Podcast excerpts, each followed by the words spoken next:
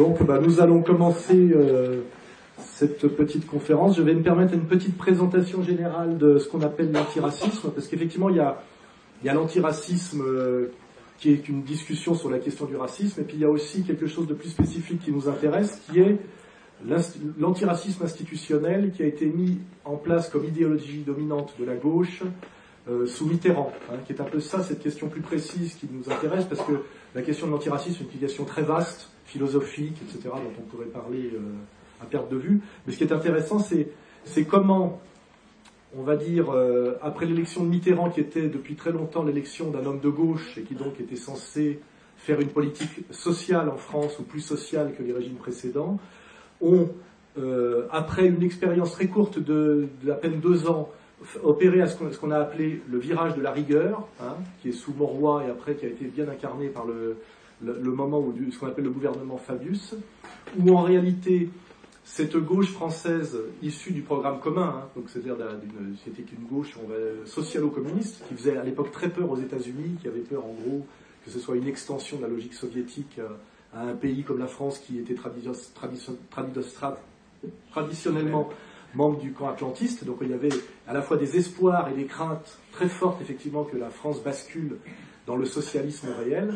Et on s'est rendu compte que très vite, après quelques déclarations et, quelques, et un petit début, euh, surtout d'ailleurs déclaratif, s'est opéré ce qu'on appelle le virage de la rigueur, qui est finalement un alignement de la France sur une, sur une politique, euh, on va dire, de type néolibéral, qui était à l'époque euh, appliquée par Margaret Thatcher, qui tendait à se généraliser en Occident et qu'on peut, on peut, on peut qualifier d'abandon progressif mais systématique de ce qu'on appelait l'État-providence, c'est-à-dire une rupture avec quelque chose qui avait été mis en place après-guerre et qui était associé aux Trente Glorieuses et à ce qu'on appelle le Comité national de la résistance, qui était le programme du CNR, c'est-à-dire euh, ce qu'on appelait le colbertisme ou l'économie mixte à la française, qui était une espèce d'alliance capital-travail qui avait été euh, voulu par l'alliance des gaullistes et des communistes et qui s'était à peu près appliqué tant bien que mal euh, de l'après-guerre jusqu'à 1973. Il y avait déjà eu une première rupture avec l'affaire de, la, de la loi euh, Pompidou-Giscard-Rothschild, hein, pour ceux qui s'intéressent à ces sujets. Et puis après, justement, ce virage socialiste de Mitterrand, on avait pensé qu'on allait redonner un coup de virage à gauche. C'était ce pourquoi les gens avaient voté et leur espoir. Et très rapidement, il y a eu ce virage de la rigueur qui était une espèce de thatcherisme discret à la française, mais fait par la gauche. On voit d'ailleurs aujourd'hui que c'est souvent la gauche qui fait les pires trucs de droite, c'est une vieille tradition, parce qu'on on, se méfie moins, on s'y attend moins, et du coup on se fait avoir comme ça. Et euh, pour cacher, parce que c'est là qu'il faut en venir, pour cacher ce virage économique euh, de droite, on va dire, qui a valu d'ailleurs la, rupture avec le Parti communiste, hein, qui a quitté, les quatre ministres communistes qui ont quitté rapidement le, le, gouvernement socialiste. Et après, d'ailleurs, ces quatre ministres ont quitté aussi le Parti communiste, ce qui est assez, euh, euh, éloquent. Et euh, pour cacher ce virage à droite, on a mis en place quelque chose qui s'est appelé l'antiracisme. C'est-à-dire que l'idéologie dominante du Parti socialiste à partir du virage de la rigueur a été la lutte, soi-disant, contre le racisme. Et c'est comme ça qu'il faut comprendre les choses. Hein. C'est-à-dire qu'on a abandonné la question sociale, qui touchait d'ailleurs aussi la question du racisme, hein, puisque les pauvres étaient aussi les gens d'origine immigrée, le chômage touchait aussi les gens d'origine immigrée, et donc la question sérieuse, je dirais, de l'antiracisme était en fait une question sociale. C'est-à-dire que pour respecter les gens d'origine immigrée en France et montrer qu'on était antiraciste, il fallait leur euh, donner ce que l'État prétend donner à ses citoyens, c'est-à-dire l'accès à l'emploi, euh, l'accès à la sécurité du travail, l'accès à l'égalité des chances, etc., etc. Or, en réalité, ce virage à droite économique a, compromis finalement cet antiracisme, je dirais, sérieux, et, a été, et on a caché l'abandon de cet antiracisme sérieux par un antiracisme déclaratif qui euh, s'est passé d'ailleurs en plusieurs temps. C'est que euh, ça a été en réalité sur le plan économique l'ouverture totale des frontières à une immigration incontrôlée, avec très vite une réaction du Parti communiste, et là j'ai souvent moi mis en avant le discours de Montigny-les-Corneilles de Georges Marchais, qui a dit que justement d'un point de vue social, il fallait contrôler l'immigration et arrêter l'immigration, puisque cette, immigration incontrôlée était en réalité la volonté du, patronat, afin d'opérer un dumping social au niveau des classes populaires et de faire baisser les salaires et la protection sociale qui à l'époque était très haute. Et ce qui est intéressant, c'est que ce discours qu'aujourd'hui on attribuerait au Front National était un discours de, Georges Marchais, et que ce discours de Georges Marchais, qui est le discours de Montigny-les-Corneilles, était une déclaration de guerre du Parti communiste au Parti socialiste, et le Parti socialiste y a répondu très violemment en disant que le Parti communiste opérait un virage raciste, alors qu'en réalité, il incluait, en tant que parti de gauche authentique et parti, je dirais, marxiste, qui était fondé sur une lecture de classe, il incluait la question raciale à l'intérieur de la question sociale, ce qui était la manière sérieuse de faire les choses dans un régime, euh, je dirais, de, un régime économique, hein, un régime où l'économique est la catégorie première du politique. Et ça a valu à Georges Marchais d'être marginalisé et évincé du Parti communiste. Ça a fait une mutation intérieure du Parti communiste qui eux-mêmes se sont alignés sur la question sociétale du PS et se sont mis à parler aussi non plus de classe sociale, c'est-à-dire de riches, de pauvres, de capital et de travail, mais des gens, des jeunes et euh, des beurs. Hein. ça a été, donc on a eu finalement un abandon des fondamentaux euh, communistes qui étaient la lecture de classe et le combat capital-travail pour s'aligner sur la ligne sociale traître du Parti socialiste. Et on a vu que la, gauche est, est, devenue la championne d'une idéologie dominante qui s'appelait l'idéologie antiraciste.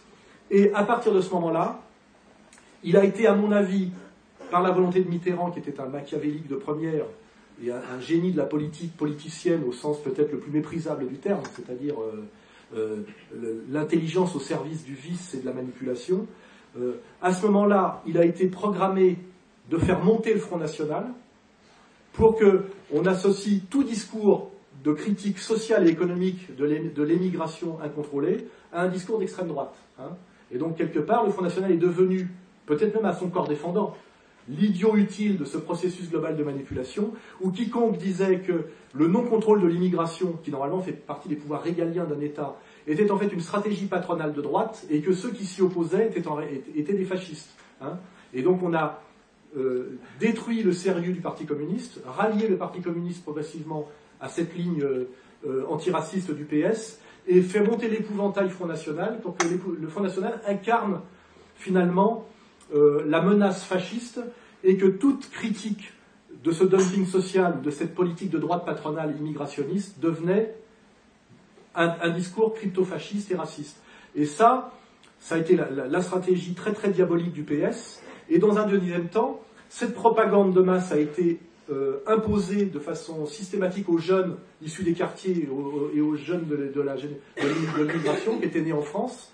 Et euh, alors que la marche pour l'égalité, on voit aujourd'hui Farida Belgoul d'ailleurs nous le rappeler, était une marche pour l'égalité citoyenne et, sur l'idée de la citoyenneté pleine et entière, on a créé, comme on le fait aujourd'hui d'ailleurs avec la question homosexuelle, on a créé une guerre civile en France, une guerre civile symbolique mais aussi réelle, soi-disant des Français de souche tentés par le Front National qui seraient d'ignobles racistes, qui voulait fermer la porte à des immigrés qui étaient devenus une espèce de catégorie générique.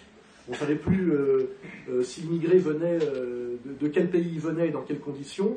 Et avec cette idée que tous les Français, parce qu'ils étaient Français originaires de notre ancien empire colonial, étaient intrinsèquement et essentiellement pour l'immigration intégrale et totale, et donc devenaient finalement des accompagnateurs du dumping social, ce qui créait des incompréhensions très fortes et des tensions très fortes, que Farida Belgoul d'ailleurs a bien dénoncé récemment, c'est-à-dire qu'on faisait à la fois détester les Français de souche soupçonnés de sympathie Front National par les Français d'origine immigrée, euh, et, vice-versa. Et on créait des tensions permanentes. Et comme par hasard, ces, manipulations étaient instrumentalisées et menées non seulement par, le Parti socialiste, mais à l'intérieur du Parti socialiste, par les étudiants juifs de France et par toute la clique bien identifiée aujourd'hui, Bernard-Henri Lévy, Marie Calter, Gébali, etc., c'est-à-dire les, juifs sionistes, hein, euh, pour, euh, pour créer derrière cette tension, qui permettait aussi au niveau idéologique, c'est très important, d'associer systématiquement l'antiracisme et l'antisémitisme, et de dire en gros que le combat de l'immigré, qui était en fait un combat souvent pour avoir l'égalité des chances, le travail et le respect des Français de souche, c'était le même combat que la lutte contre l'antisémitisme, où on nous ramenait à des choses des années 30, et, ce collage, d'ailleurs, fonctionne toujours aujourd'hui, toujours aujourd'hui, on le voit avec l'affaire Dieudonné, où systématiquement on associe dans les médias l'antiracisme et l'antisémitisme, alors qu'aujourd'hui, on le voit avec Dieudonné, ce qu'on appelle l'antisémitisme de Dieudonné est en réalité un antiracisme poussé jusqu'au bout et qui dénonce finalement euh, le racisme d'une certaine partie de la communauté juive organisée de France qui est ultra-sioniste et qui adhère à une vision que j'appelle moi talmudo-sioniste qui est très très raciste dans ses fondamentaux. Et on voit que, que ce piège qui nous a été tendu à partir de 1983 en France fonctionne toujours en partie aujourd'hui.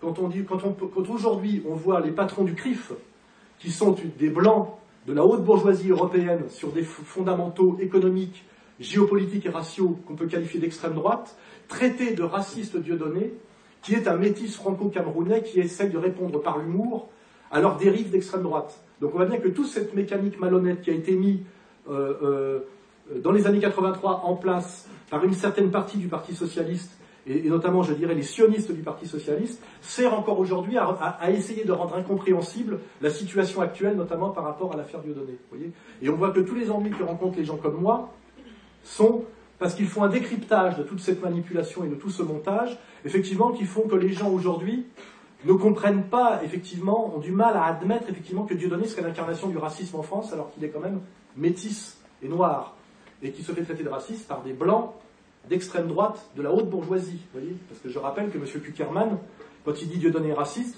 je pose la question à M. De quelle couleur êtes-vous? C'est un blanc européen. Voyez et, toute cette espèce de, de fausse, de, de, fausse articulation et qui fait que des gens aujourd'hui se trouvent, trouvent qu'il y a quelque chose qui ne va pas, a été mis en place effectivement par cet antiracisme institutionnel en 83.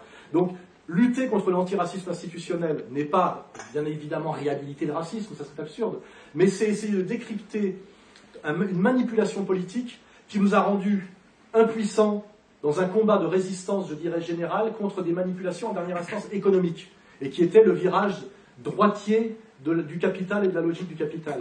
Et c'est comme ça qu'il faut restructurer toute cette analyse, qui demande effectivement un certain travail historique, conceptuel, euh, et qui n'est pas immédiatement à la portée de tout le monde, surtout si vous vous contentez de lire les journaux et d'écouter les, médias. Et moi, c'est ce travail que je fais depuis des années.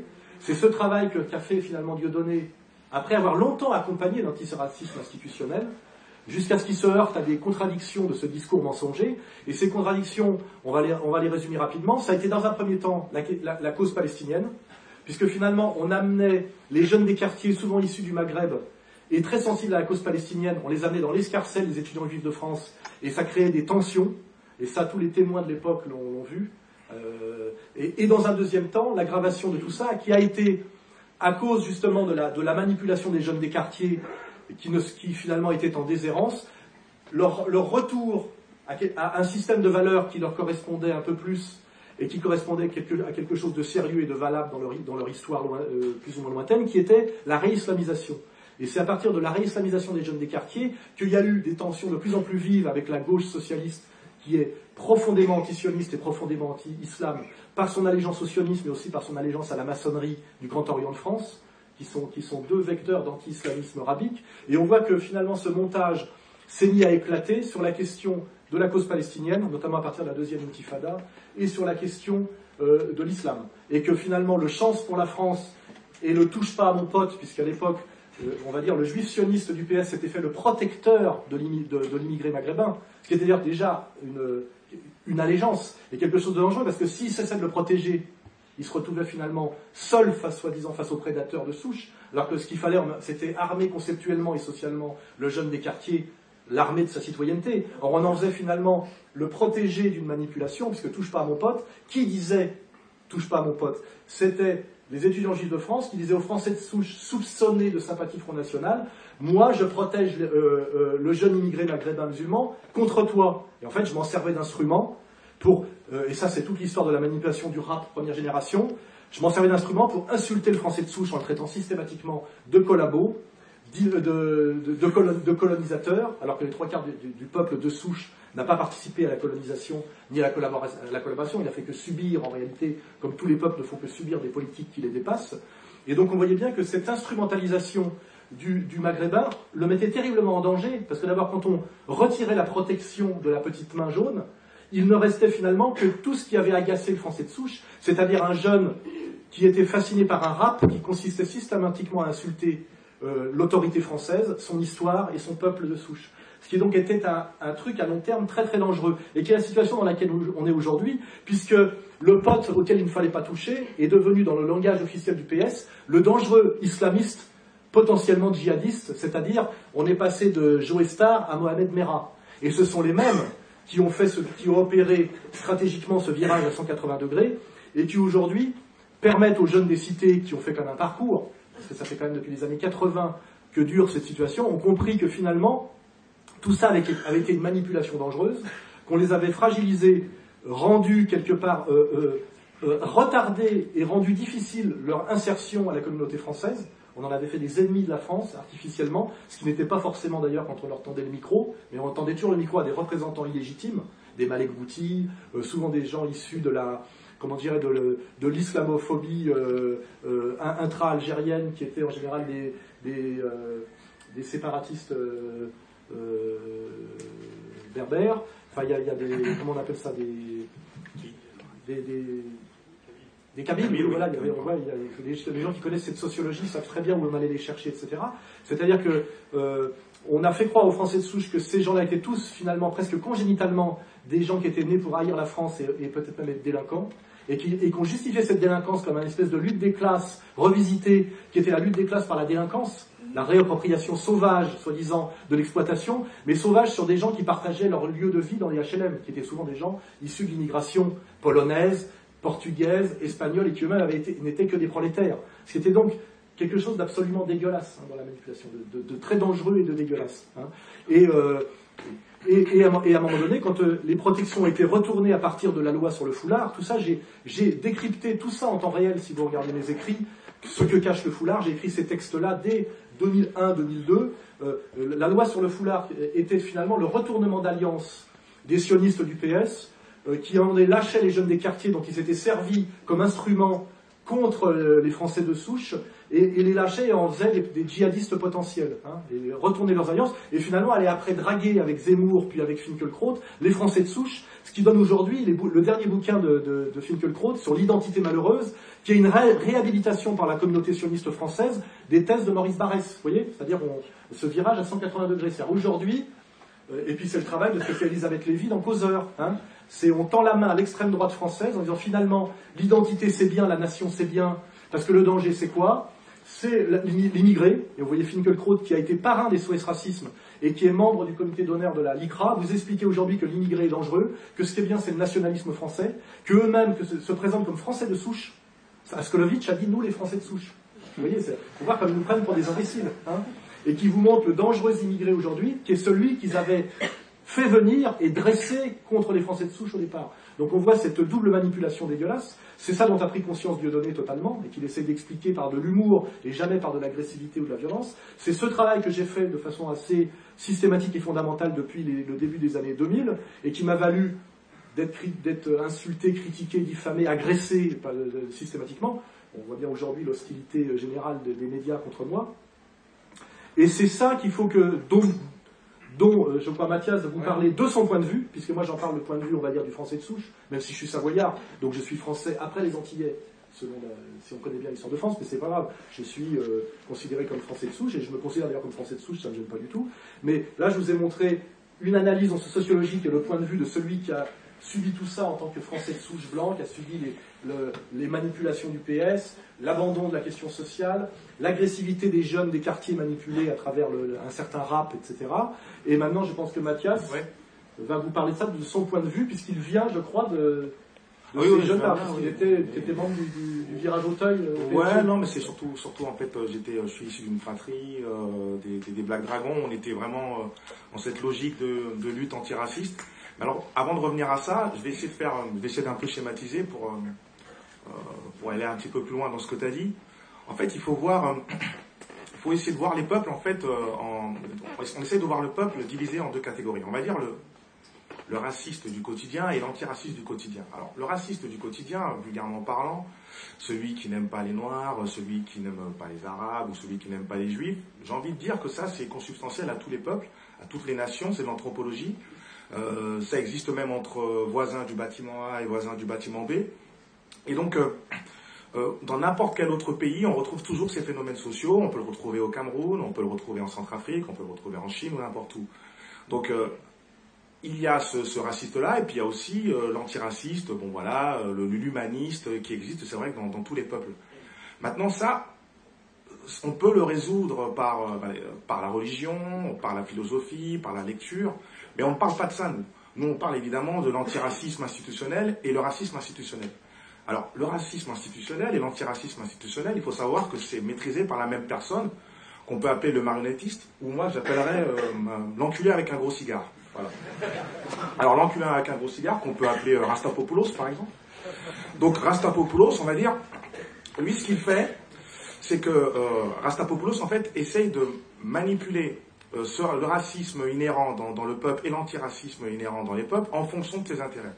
Alors, il va prendre un pays, par exemple, euh, on va prendre l'Allemagne ou on va prendre l'Empire romain, et euh, en fonction du nombre de, proportions de racistes, enfin, qu'on dit vulgairement parlant, dans ce pays-là ou d'antiracistes, il va utiliser une politique. Alors, je vais essayer de m'expliquer. par exemple, en Allemagne, Rastapopoulos, par exemple, va s'appuyer sur la xénophobie, hein, grosso modo, et le désir d'hégémonie euh, euh, euh, du, peuple, du peuple local pour justifier évidemment ses conquêtes et d'être un petit peu moins hypocrite, c'est-à-dire de prendre un pays et puis de réduire le pays en esclavage pour évidemment les intérêts de, son empire. Maintenant, nous, on a en France, il y a une spécificité. L'enculé avec un gros cigare, lui, s'est rendu compte qu'en France, la majorité du peuple, du peuple français, lui, n'était pas raciste, mais était plutôt humaniste.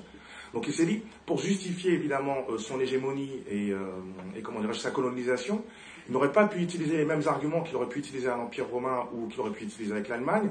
Ce serait plutôt un argumentaire humaniste, c'est l'argumentaire de Jules Ferry, c'est-à-dire que c'est notre devoir d'aider les races inférieures à être civilisées par les races supérieures. Voilà, en s'appuyant toujours sur l'humanisme, l'humanisme local du peuple de France. Et donc ça, c'est la spécificité française. Et puis après, euh, ce qui s'est passé, c'est que dans les années 70, euh, enfin les années 60-70, il y a eu la guerre froide, c'était un peu plus compliqué en tout cas pour le, comment dirais-je, l'enculé à gros cigare qui maîtrise le, peuple de France, c'était un peu plus compliqué de justifier cette colonisation. Euh, et donc il s'est servi, il a utilisé une autre technique de l'antiracisme, c'est-à-dire de se servir d'un discours humaniste, de dire aux immigrés, notamment mes parents, venez en France, euh, venez ici, euh, venez, venez nous voir, il y a du boulot, l'Eldorado, etc., ceci, cela, pour évidemment créer des esclaves de leur plein gré. Donc c'est ça l'antiracisme. L'antiraciste, en fait, c'est évidemment la meilleure arme de l'enculé avec un gros cigare, avec une spécificité française. Ce qui fait qu'après, évidemment, bah, voilà, nous, euh, euh, séduits par ce discours, euh, humaniste, et bah, la majorité des gens, notamment mes parents, notamment les parents des, gens des quartiers, sont venus évidemment de leur plein gré et sont venus faire les esclaves de leur plein gré des enculés à gros cigares qu'on peut appeler Rastapopoulos ou sinon Bouygues, par exemple. Et donc, ce qui se passe, c'est que ben voilà, on a des, euh, ben des, comme l'a dit justement euh, Manuel Valls dernièrement dans une euh, face à Philippot, ben, l'immigration c'est une chance pour la France. Il manque des boulots dans la restauration et dans le bâtiment. Et donc voilà, c'est ça tout, c'est ça le, véritable racisme institutionnel. Évidemment, on ne peut pas s'appuyer sur le, le, peuple, la proportion de, racistes en France, parce que je prétends qu'elle est minoritaire en France. Prétends que le, peuple de France n'est pas raciste. Je prétends que le peuple de France est foncièrement humaniste. Et c'était forcément cette corde-là que euh, c'est le, mec en haut a, décidé de, comment dirais-je, d'utiliser comme, euh, comme ficelle. Et donc après, voilà, on est dans les années 80, et dans les années 80, euh, en effet, on a cette situation où c'est l'antiraciste qui gère l'immigration, la manœuvre immigrée. Et évidemment, ce qui est important pour lui, et c'est là où aussi on intervient, c'est que pour éviter l'alliance du peuple, c'est-à-dire l'alliance du, peuple de France qu'on peut qualifier peut-être de, xénophobe, et comme je l'ai dit avant, euh, ou de nationaliste, et comme je l'ai dit avant, qui, est un phénomène anthropologique qu'on peut trouver partout, sa solution pour éviter qu'il ait cette alliance, euh, euh, pour que les gens en fait se rendent compte que la lutte n'est pas horizontale mais verticale, bah, a décidé évidemment de manipuler les antiracistes de bonne foi, hein, les humanistes de bonne foi, de manipuler, j'ai envie de dire, les racistes de bonne foi, pour qu'évidemment ils se tapent sur la gueule, pour éviter euh, euh, bah, qu'ils se rendent compte qu'on se fait tous manipuler par les mêmes. Et alors ça se traduit concrètement par euh, l'affrontement avec des skins qui sont tous, dans les années 80, qui étaient là pour la plupart des fils d'ouvriers de souche, et nous, notre génération, pauvres aussi, des gens de quartier, qui venons aussi, en effet, de, bah, bah, de, parents qui étaient aussi des ouvriers pour la plupart. Et donc voilà, on arrive à cette situation-là où il y a ce combat contre, avec les skins d'un côté, les antifas de l'autre, avec nous dans les années 80, les chasseurs de skins, pour qu'on arrive à cette situation-là. Très bien, très bien résumé. C'est vrai que euh, diviser, euh, empêcher l'union sacrée du peuple du travail en les opposant sur des questions soi-disant raciales est une manière de, de garder le pouvoir pour, on va dire, pour la bourgeoisie dominante. Et tout ça, ça a toujours été doublement instrumentalisé. c'est effectivement de, favoriser les à la fois les racistes d'un côté, c'était le coup de pouce donné au Front National à l'époque, et à la fois euh, favoriser les, antiracistes de combat, et on voit toujours aujourd'hui avec l'escroquerie des antifas, qui est un peu au bout, bout du rouleau, puisqu'aujourd'hui on voit que chez les antifas qui sont, qui, qui, qui, sont encore les détenteurs du discours antiraciste, il n'y a plus que des petits blancs de la moyenne bourgeoisie française. Ils ont perdu totalement le contrôle sur les immigrés, parce que ce qui est horrible dans tout ça, c'est qu'on voit que, exactement comme à l'époque du tirailleur sénégalais, euh, le type d'origine immigrée a toujours servi de chair à canon ou de, de, de de, de, soldats de la troupe à des manipulateurs qui eux étaient toujours des blancs ou quand je le dis euh, des, des, euh, des Kabyles euh, qui n'étaient pas issus finalement directement de, de l'immigration souffrante et que c'était quand même vraiment une manipulation qui était assez profondément raciste en réalité quand on la regardait. Et là où elle est la plus obscène effectivement c'est quand on regarde Bernard-Henri Lévy qui revendique qu'il c'est nous qui avons créé SOS Racisme et qu'on avait la petite tape effectivement.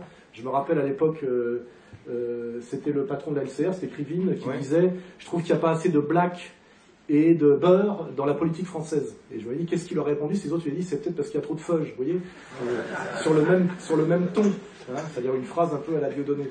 Et, euh, et ce qui est intéressant aujourd'hui, c'est que par le, courage de Dieudonné, son, quelque part son sacrifice et son intelligence, et aussi peut-être un peu par mon travail de pédagogie, toute cette mécanique de division des quartiers, on le voit aujourd'hui avec le, commentaire que fait Farid Abelgoul sur la, lutte euh, pour l'égalité, euh, a, tendance à moins bien fonctionner. Et finalement, le pouvoir, qui se prétend aujourd'hui encore de gauche et antiraciste, a très peur de ce qu'ils appellent d'ailleurs la France black blamber la Soral, euh, qui qualifie d'ailleurs d'antisémite, ce qui est assez bizarre, a très peur finalement de la réconciliation nationale ce qui veut bien dire qu'ils vivent en fait du racisme et des tensions horizontales permanentes et qu'ils ont très peur de la réconciliation nationale du peuple du travail contre les manipulateurs et les prédateurs. C'est ce qui leur fait le plus peur. Et qui cherchent aujourd'hui à renouveler par tous les moyens ces, tensions qui ont tendance à baisser. Puisque quand un jeune issu de l'immigration devient moins jeune et que ça fait 30 ou 40 ans qu'il est au même endroit et qu'il subit les mêmes manipulations, il finit, même si on lui donne pas beaucoup de chances de se cultiver, qu'on l'abrutit par l'éducation nationale sous contrôle trotskiste, etc., il finit par son bon sens et par ce qu'on appelle la pratique,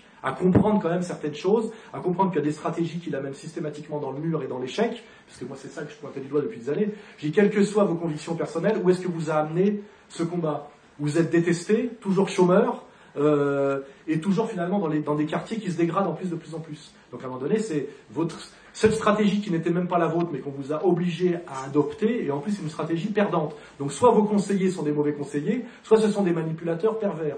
Et à un moment donné, je dis, je vous propose autre chose, c'est déjà que nous discutions sans intermédiaire, puisque finalement pourquoi euh, il faut limiter les intermédiaires, et que quand on discute sans intermédiaire, on se rend compte qu'on a des, des tas de points communs. D'abord parce qu'on est victime de la même prédation économique, on vit dans les mêmes endroits, puisque les pauvres ne vivent pas en centre-ville. Hein. Les pauvres blancs comme les pauvres noirs vivent finalement dans les mêmes cités où on les pousse à s'affronter et à se détester.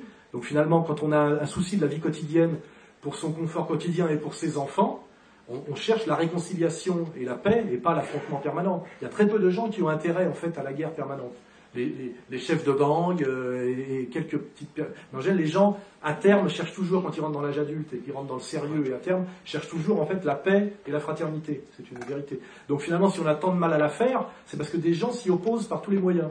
Et on voit bien aujourd'hui que euh, moi, j'ai monté un truc qui s'appelle égalité et réconciliation pour une réconciliation nationale. Normalement, tout le monde devrait, se dire c'est une démarche intéressante qu'il faut accompagner. Euh, or, on se fait tirer à boulet rouge dessus par qui?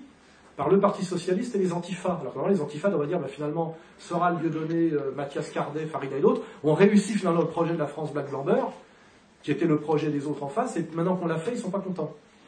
Ils disent, ouais, mais c'est une France Black Blamber antisémite. Non, non, nous, dans le projet de réconciliation nationale, euh, les, les, juifs sont absolument les bienvenus, du moment que ce ne sont pas des sionistes ultra, et des types effectivement qui ont une vision racialiste, territoriale et guerrière du judaïsme en disant je suis du peuple élu, donc je suis là pour régner au-dessus de toi par le, sang qui coule dans mes veines. Parce que ça, c'est la définition la plus raciste, la plus radicalement raciste qui existe. Et en France, on n'a pas coupé la tête au roi de France pour que quelqu'un vienne nous dire à peu près la même chose avec une légitimité encore bien moindre. Hein, parce qu'en général, il est arrivé il y a 30 ans de Pologne, alors que le roi de France était quand même de souche, depuis 15 siècles. Hein, et il avait un petit peu contribué à faire la France, contrairement à ce que dit Mélenchon. Hein. Donc voilà, donc en fait nous, On est dans cette logique d'antiracisme conséquent qui est, euh, qui est ici et qui, qui se vérifie si on retourne la caméra et qu'on vous filme. Et ce qui est bizarre, c'est qu'on nous fait une guerre à mort aujourd'hui en nous traitant de fascistes et de racistes. Alors qu'il me semble que nous sommes les plus antifascistes de tous et les plus antiracistes de tous, parce que l'antiracisme se démontre par les faits. Vous voyez, il est quand même assez incroyable aujourd'hui qu'on traite de raciste et de, et de champion du racisme un métissisme intrinsèque par le sang qui coule dans ses veines, puisqu'il est un blanc et un noir à l'intérieur de lui-même, c'est-à-dire Dieudonné, et qui se fait traiter de raciste et, de, et de nazi, et de nazi, alors qu'il est un comique métis qui se fait persécuter depuis plus de dix ans par des gens qui sont des blancs européens qui prétendent être le peuple élu et qui se réclament au niveau politique de l'État d'Israël de Netanyahou, c'est-à-dire d'un régime d'extrême droite qui pratique l'apartheid et même qui est le dernier pays à, pratiquer outrageusement et sans complexe l'apartheid dans le monde au moment même où on, célèbre la mort de, Nelson Mandela. C'est la situation actuelle française et on voit que cette situation obscène d'inversion de toutes les valeurs est accompagnée par des, par des journalistes de Canal+, par le Nouvel Observateur, c'est-à-dire par des gens qui sont censés incarner normalement euh, la, subversion, l'humour, l'intelligence. Je ne parle même pas de Charlie Hebdo. C'est incroyable que Charlie Hebdo aujourd'hui s'acharne contre Dieudonné, euh, pousse à la diabolisation des musulmans quand on sait que c'est une catégorie fragile en France parce que nombreuse euh, et, socialement fragile. Et donc c'est des gens qui jouent avec le feu, alors qu'aujourd'hui on assiste à quelque chose d'incroyable, c'est que dans l'affaire Dieudonné récente, le seul parti politique qui ne, se, jette pas sur le nègre pour les lyncher, vous le savez, c'est quel, est le seul parti qui s'est tenu à peu près correctement? Le Front. Le Front National. Je veux dire, c'est quand même incroyable cette inversion totale. Voilà. Et c'est donc un laboratoire très intéressant en ce moment parce que toutes ces catégories de la manipulation sont en train d'exploser. Et on voit les plus acharnés, les plus cruels, les plus hystériques contre moi, Kardec, Farida, c'est Canal+.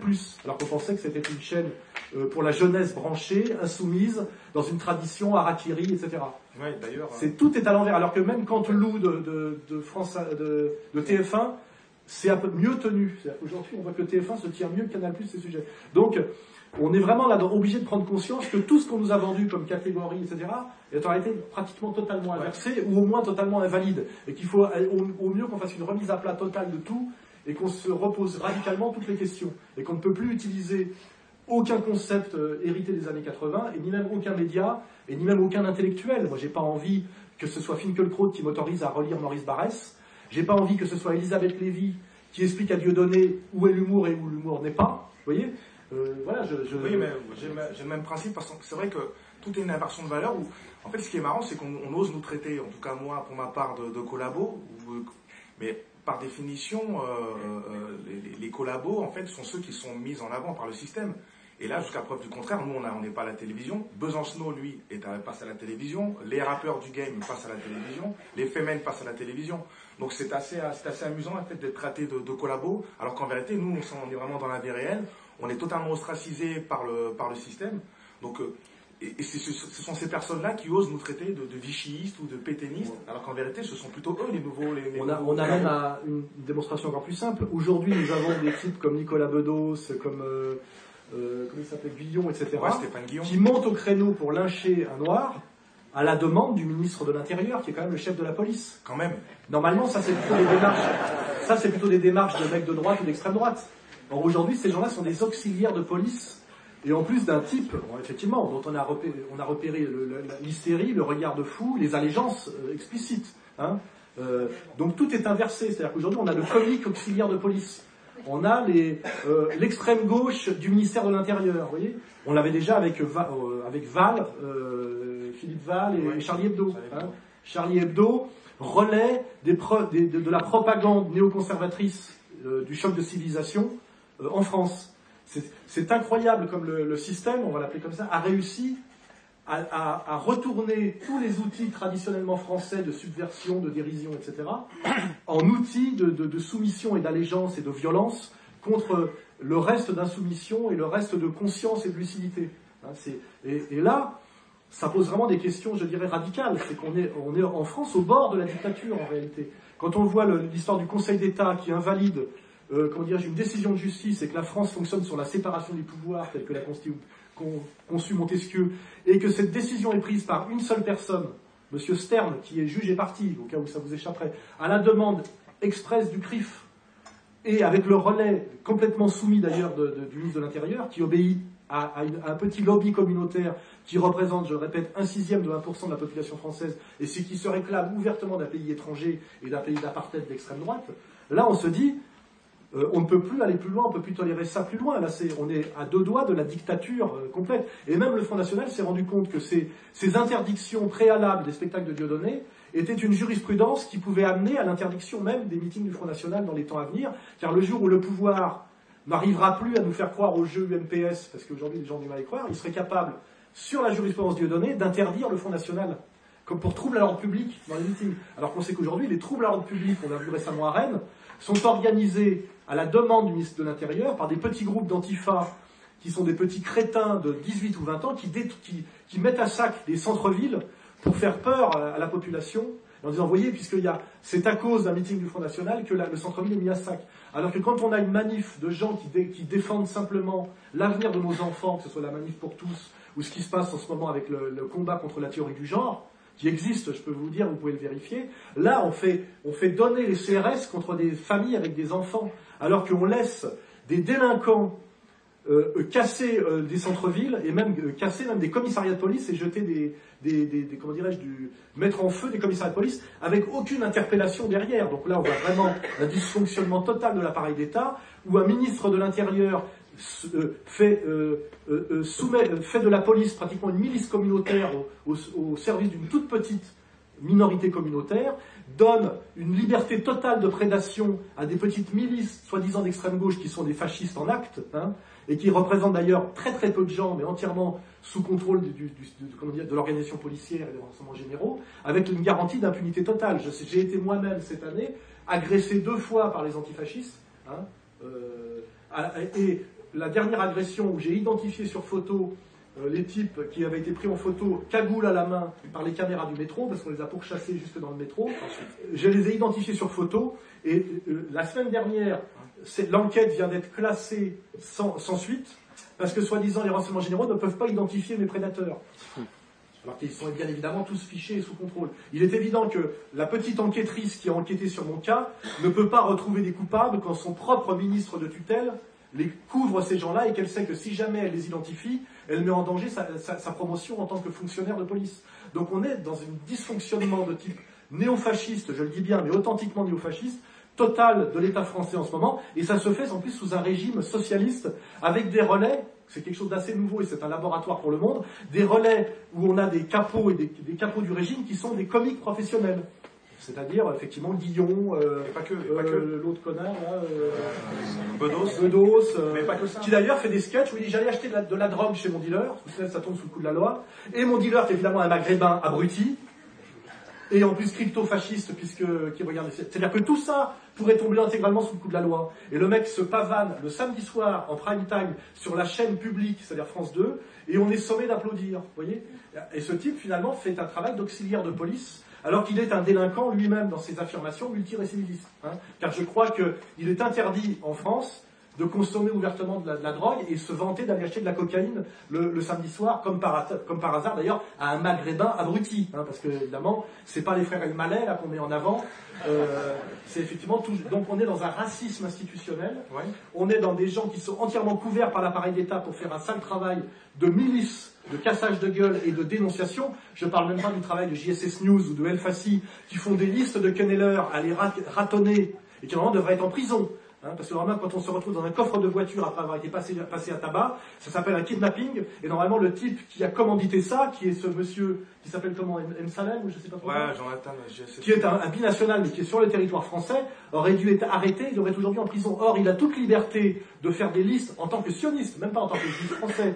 Et comme monsieur le Fassi, ils font aujourd'hui des listes de gens à ratonner sur le territoire français, avec l'aval du Parti Socialiste, des médias, et de, de, la police, euh, souvent impuissante d'ailleurs, parce que moi je communique avec les policiers, ils disent on est dégoûté du travail qu'on nous fait faire, mais on est, on est des fonctionnaires avec des crédits et on est relativement impuissants.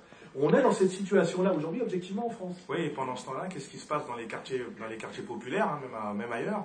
Pendant ce temps-là, eh ben, ceux qui sont mis en avant, ce sont les rappeurs du game.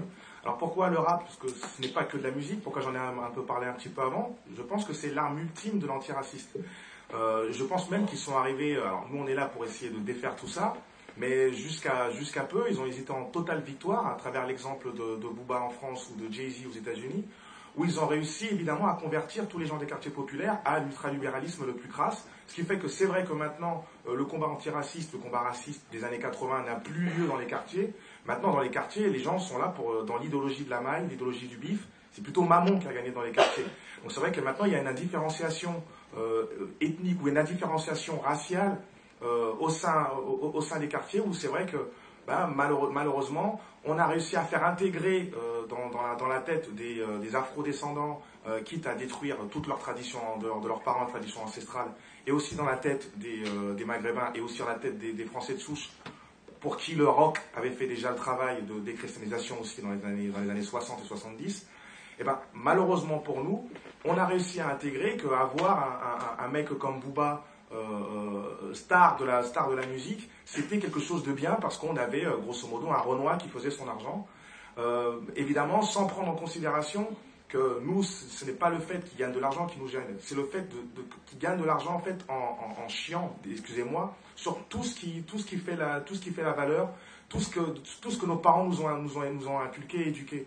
Et par exemple, euh, lorsqu'on on s'extasie sur du bling bling, il faut savoir que derrière le bling bling, c'est important que les gens de quartier le sachent. Il y a aussi euh, euh, les Blue Diamonds dans l'Afrique du Sud, derrière l'or que, que, que prônent les boubas c'est comment dirais-je le, sous-sol de la Centrafrique, le sous-sol de, euh, du Congo à Kinshasa. Et donc cet ultralibéralisme-là, malheureusement, n'est pas assez n'est pas n'est pas assez mis avant, avant dans les quartiers parce qu'il n'y a pas eu aussi un travail de, déconstruction et d'explication à travers ça. ça. correspond aussi à une deuxième phase.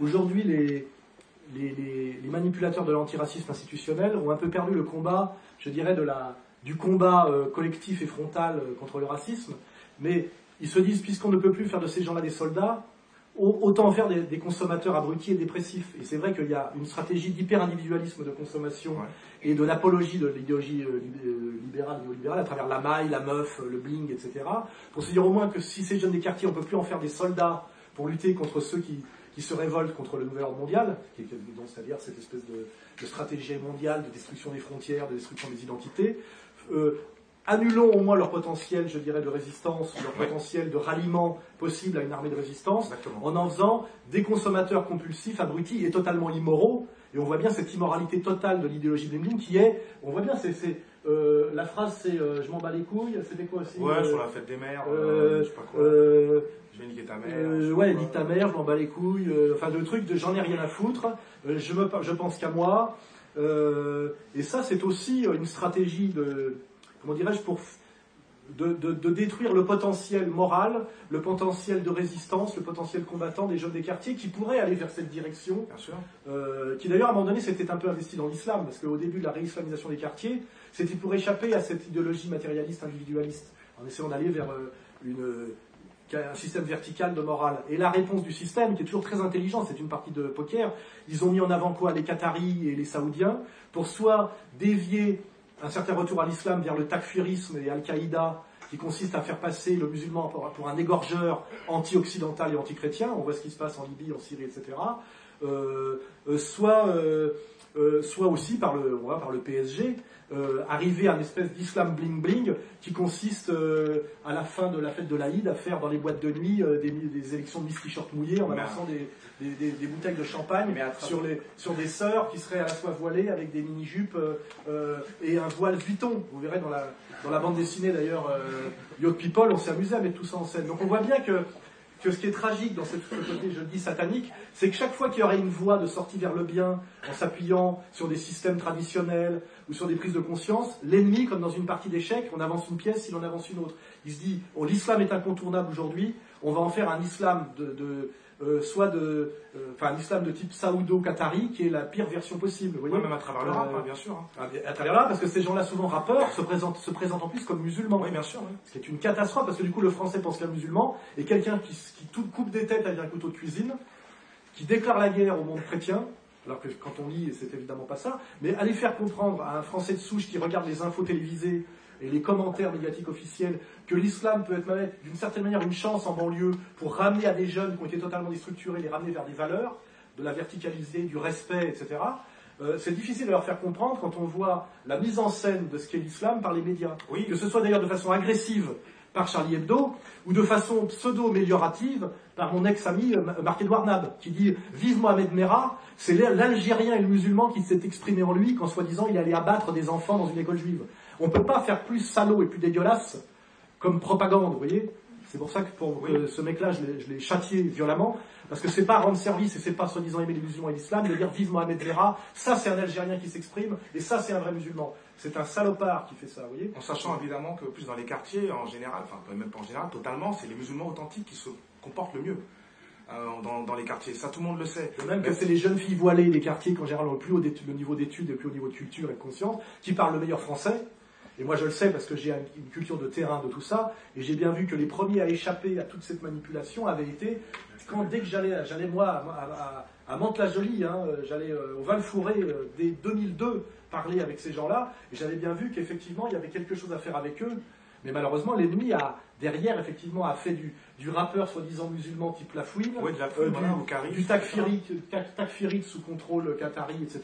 Ils ont fait effectivement à chaque fois euh, essayer de contrer. Et c'est un combat permanent où à chaque fois on essaye de trouver les voies du bien en s'appuyant sur le réel, parce que on fait de la politique, on s'appuie sur la réalité telle qu'elle est. Moi, j'aimerais quelque part, je vous dis honnêtement, de revenir à la, à la France des années 60 de De Gaulle, où il n'y avait pas de problème d'immigration, parce qu'à l'époque, il n'y avait pas de- de- d'immigration de, peuplement, il n'y avait pas eu de regroupement familial. Une fois que ça a été fait, on est face à une réalité qu'il faut gérer du mieux possible dans l'intérêt des Français de ce pays.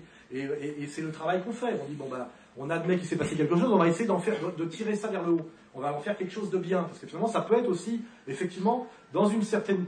Si on fait un certain travail politique derrière, ça peut être une chance pour la France. Tout ce qui s'est passé depuis 30 ou 40 ans, effectivement.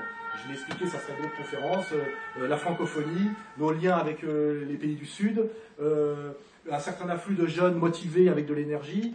Tout ça peut être effectivement une démographie qui, si elle est bien utilisée, effectivement, par rapport à des pays en dénatalité totale, peut être une chance, par rapport à l'Allemagne ou l'Espagne. Tout ça pourrait être une chance si le, le politique faisait un travail positif avec tout ça. Alors aujourd'hui, on voit que le politique qui protège ses acquis et qui est dans une logique de prédation, en fait, de payer l'intérêt de la dette pour le, le- le- le système de Wall Street, cherche systématiquement à faire de, ce qui, de, de cette situation, à la gérer au pire en réalité, à la gérer toujours au pire et à faire le plus de mal possible dans une logique, je vous le dis bien, de diviser pour régner. Ouais. Quand, euh, pour ceux qui ont étudié la sociologie des classes dangereuses, sur le long terme, quand on étudie l'histoire des Black Panthers, euh, l'histoire de la- même des, des bandes délinquantes du 19e siècle en France, parce qu'il y a eu des vagues de, de périodes très délinquantes dans l'histoire, hein, c'est pas c'est pas linéaire. hein, il, y a eu une, il y a eu une période des Trente Glorieuses qui était très pacifique et très euh, euh, très luxueuse, euh, mais il y a eu des périodes à la fin du 19e siècle très violentes, euh, il y a eu des périodes avec la révolution industrielle très violente, avec des bandes, etc. etc. Je sais plus, je vais- Ouais, tu parlais des Black Panthers. oui, la, la conclusion, c'est que les classes dangereuses, quand on étudie bien, sont en dernière instance dangereuses pour elles-mêmes. En réalité, et toujours ce qu'on appelle la stratégie des jaunes, hein, ce que Marx a étudié avec l'histoire du sous-prolétariat, elle protège toujours sans le savoir les intérêts des dominants. hein. Le sous-prolétariat, les délinquants, sont toujours les meilleurs auxiliaires du, système de domination. Euh, et, et étudier l'histoire avec un peu de recul, votre propre histoire à vous d'ailleurs, si vous êtes issu des quartiers, vous verrez que euh, en mai 68, les, les- situationnistes qui étaient les seuls intelligents de mai 68 disaient avant-garde, chien de garde.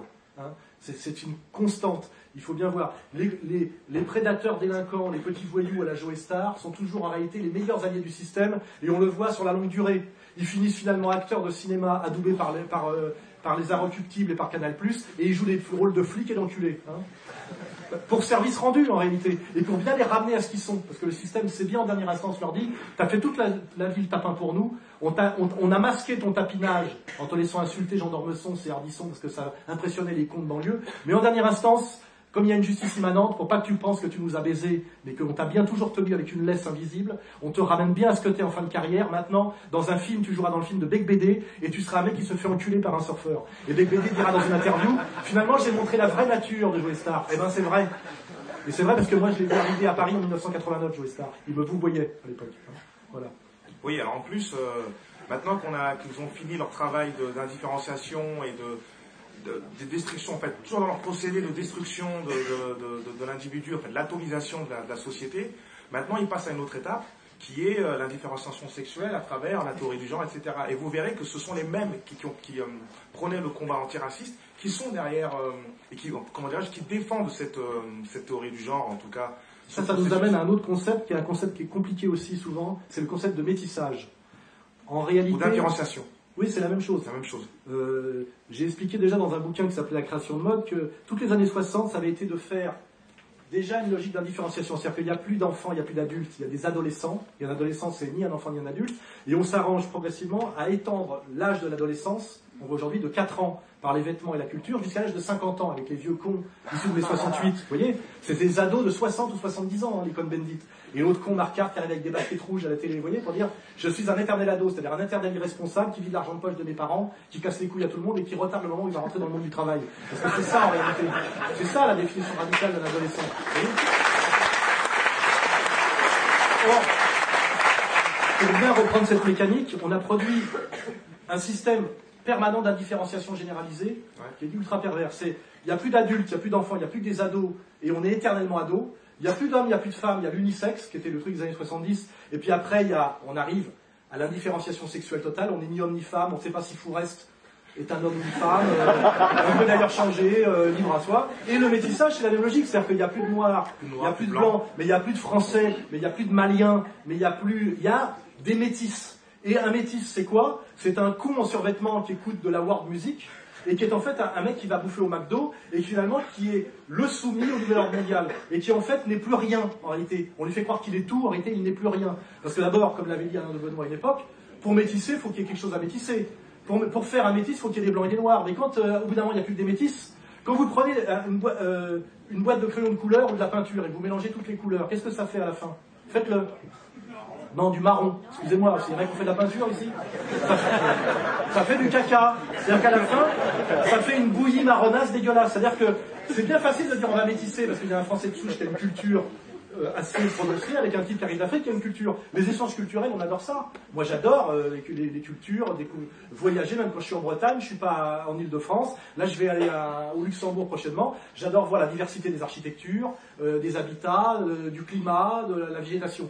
Euh, le métissage, qui est un concept, c'est l'indifférenciation de tout par le, le, mélange de tout. voyez euh, Et à la fin, ça donne le rien du tout. Et ce rien du tout, comme par hasard, c'est le type qui pousse un caddie dans un supermarché qui est le même dans tous les pays du monde. Hein. Quand vous voyagez aujourd'hui, vous arrivez dans un aéroport international, vous avez fait 10 heures d'avion, tout est pareil. Je ne sais pas pourquoi j'ai bougé finalement. Et, vous cherchez le truc effectivement différent. Et le truc différent, bah, c'est le type qui dit Moi, je me suis pas métissé. Ça ne veut pas dire que je suis hostile aux autres cultures au contraire, j'adore les échanges culturels, mais de culture à culture. Et tout le mensonge du métissage, rappelez-vous, j'en parlais tout à l'heure, le moment catastrophique qui était un moment de honte pour moi, ou après qu'on ait gagné la Coupe Davis, grâce effectivement à l'apport peut-être de jeunes issus de l'immigration dans le tennis français, mais où, pour fêter ça, un Yannick Noah s'est mis à danser euh, Africa, Saga, Africa, Saga Africa, en faisant une espèce de gestuelle qui consistait à s'enculer. Regardez les images devant l'équipe américaine, c'était consternant de vulgarité, de stupidité et même de mépris de ce que c'est l'Afrique. L'Afrique, c'est pas Saga Africa. Et je fais le nègre et je fais des pubs pour les slips. J'ai jamais vu moi un prix Nobel juif faire des pubs pour les slips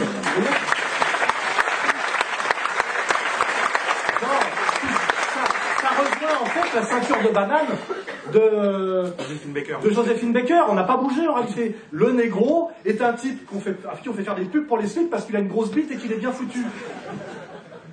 on en est là, et, on dit, ah c'est génial, c'est antiraciste, c'est le progrès. Non, c'est tous les stéréotypes les plus raciaux qui existent, et validés par des types qui finalement on, leur annule leur, leur, ardoise fiscale. On découvre qu'ils doivent, euh, je sais pas combien, 600 millions au fisc. Hein. Et ils disent, quand j'ai vu l'élection de François Hollande à la Bastille, j'ai chialé. Oui, il a chialé parce qu'il a pensé qu'on lui annulait son ardoise fiscale, alors que, alors que Depardieu, qui avait choisi Sarkozy, lui, on lui a présenté la note. C'est ça la réalité qu'il faut que vous compreniez aussi.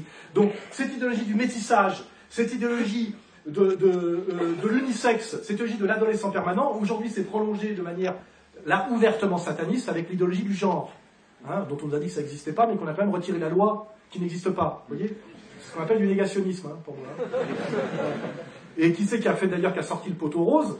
C'est Farid Abelgoul, qui est d'ailleurs à l'origine de la marche pour l'égalité, et qui, en faisant un parcours de conscience des manipulations du PS jusqu'au bout, parce qu'elle a aujourd'hui exactement mon âge, 55 ans et demi, aujourd'hui elle lutte contre cette, destruction un peu plus poussée qui est la, qui est la destruction du, de la, du sexe.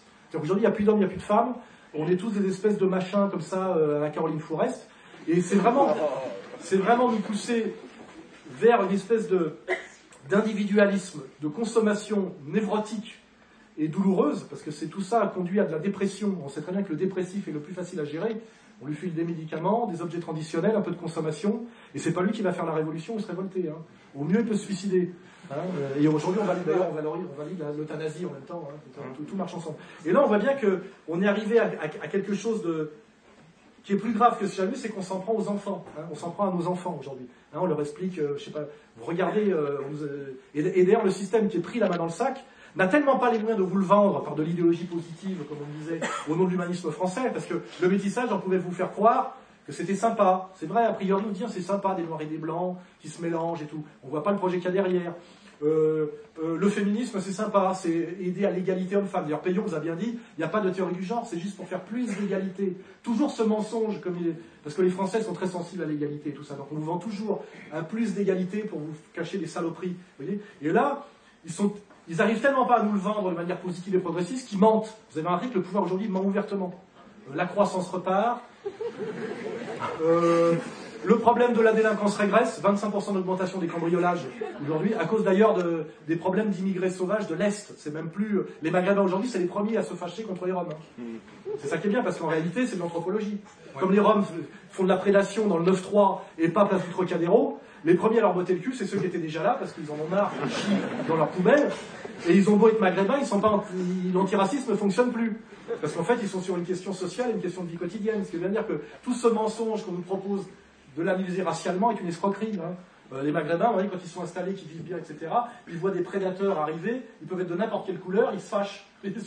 C'est comme le français de souche à l'époque, dont on bousillait euh, la vie quotidienne, par de la délinquance. Hein. Il faut bien aussi que certains fassent aussi leur autocritique et voir ce que le pauvre Français de souche, qui, était issu de l'immigration portugaise, qui avait travaillé toute sa vie pour s'acheter un HLM dans une, à Créteil-Soleil, qu'on l'avait vendu comme le paradis des années 60, à un moment donné, il est obligé de se barrer, de vendre son appartement une bouchée de pain, parce que tout a été détruit dans la cité, les ascenseurs, les entrées, etc., etc., et de traiter ce mec-là de raciste était ouvertement dégueulasse. J'espère que vous vous en rendez compte aujourd'hui pour certains, avec du recul. C'était un pauvre mec qui avait travaillé toute sa vie et qui s'était fait entièrement baiser par tout le monde. Et, il était même parfois excusable, je dis, sur le plan de la, du nervous breakdown, qui prenne un fusil et qui tire sur le mec qui avait passé 8 heures à faire des tours de mobilette en bas de sa fenêtre. Et c'est ça qui s'est passé aussi dans les années 80, il faut pas l'oublier. Hein. Il s'est passé ça dans les années 80. Aujourd'hui, on est sorti de tout ça, mais il faut être capable de faire l'analyse rétroactive de la désespérance du petit blanc, de ce qu'il a pris dans la gueule à l'époque. Et quand je dis petit blanc, c'était souvent un Polonais. Hein. Euh, c'était, voilà. Et ça, il faut que, tout le monde fasse ce travail aujourd'hui pour dire on a vraiment été manipulé de A à Z. C'est toujours, comme disait Céline, les pauvres qui ont dans le cul. Il ne faut pas oublier. Hein. c'est que ce soit rouge, blanc, machin. C'est toujours les pauvres qui payent pour les saloperies des riches. Hein. Euh, voilà. Et les riches, pareil, peuvent être de toutes les couleurs. Hein. De toute façon, en Afrique du Sud aujourd'hui. Et, c'est, et donc, euh, pour rendre la parole, aujourd'hui, le pouvoir n'arrive même plus à nous vendre ces saloperies sur la théorie du genre. Est payant essayer de dire oh, c'est un combat pour l'égalité, c'est pas vrai, c'est une, vraiment une destruction sataniste de fondamentaux que, Farida a parfaitement identifié. Et là, on est vraiment dans le, le satanisme ouvert. C'est-à-dire qu'avant, le travail était dégueulasse. Aujourd'hui, il est diabolique. Voyez et là, c'est pour ça que je vous dis, l'heure est grave. Parce que ça, je pense que tous unis, parce que l'intérêt de cette stratégie du, du théorie du genre, c'est que personne ne peut l'accepter, qu'il soit musulman, originaire du Maghreb, d'Afrique, français de souche, Front National ou quoi que ce soit. Personne, en fait, ne veut que on apprenne à ses enfants de 4 ans non plus à lire et à écrire, mais lui dire que c'est bien de s'enculer, etc., etc. Personne ne veut de ça parce qu'au mieux on dit c'est pas le lieu pour apprendre ça. On n'a pas à parler de sexe à des enfants en bas âge. Et de toute façon, tout ça est de l'ordre de l'individu, on va dire de l'aventure personnelle ou même de la tragédie personnelle. Et il est absolument anormal que l'État français, par l'éducation nationale, qui, qui d'abord s'appelait l'instruction publique, euh, euh, fasse de la propagande en faisant venir des travelots à l'école, vous vérifiez tout ça. Alors que les travestis sont des gens dépressifs qui finissent très souvent par se suicider, et de montrer ça comme exemple à des jeunes dont l'avenir social est le chômage en plus. Hein. Ça devient n'importe quoi. Et je pense que ce qui est bien, c'est que l'ennemi va tellement loin qu'il crée lui-même l'union sacrée. Et là, Farida l'a démontré, c'est qu'aujourd'hui, Farida, qui est issue de l'immigration, qui est d'ailleurs non musulmane, a découvert que l'islam pouvait être un système de valeurs et de défense, se, voir rejoindre par des catholiques français qui ont eu un sursaut récemment, euh, notamment les gens de Civitas, avec moi effectivement qui fait une certaine partie du travail. Et là, on a une espèce de grâce. L'ennemi va tellement aujourd'hui dans la manipulation et de la dégueulasserie qu'il nous donne les moyens de l'union sacrée et de la résistance commune. Et comme je le dis, l'ennemi ne règne qu'en divisant pour régner, et nous ne pourrons nous défendre et peut-être gagner que si nous pratiquons ce qu'on appelle l'union sacrée. Et c'est ça mon message. Si nous ne sommes pas tous unis dans ce combat, pour les valeurs, pour les enfants, pour la citoyenneté authentique, pour la fraternité euh, sociale au quotidien, si nous ne le faisons pas tous ensemble, nous serons vaincus. Et c'est pour ça que c'est mal aujourd'hui.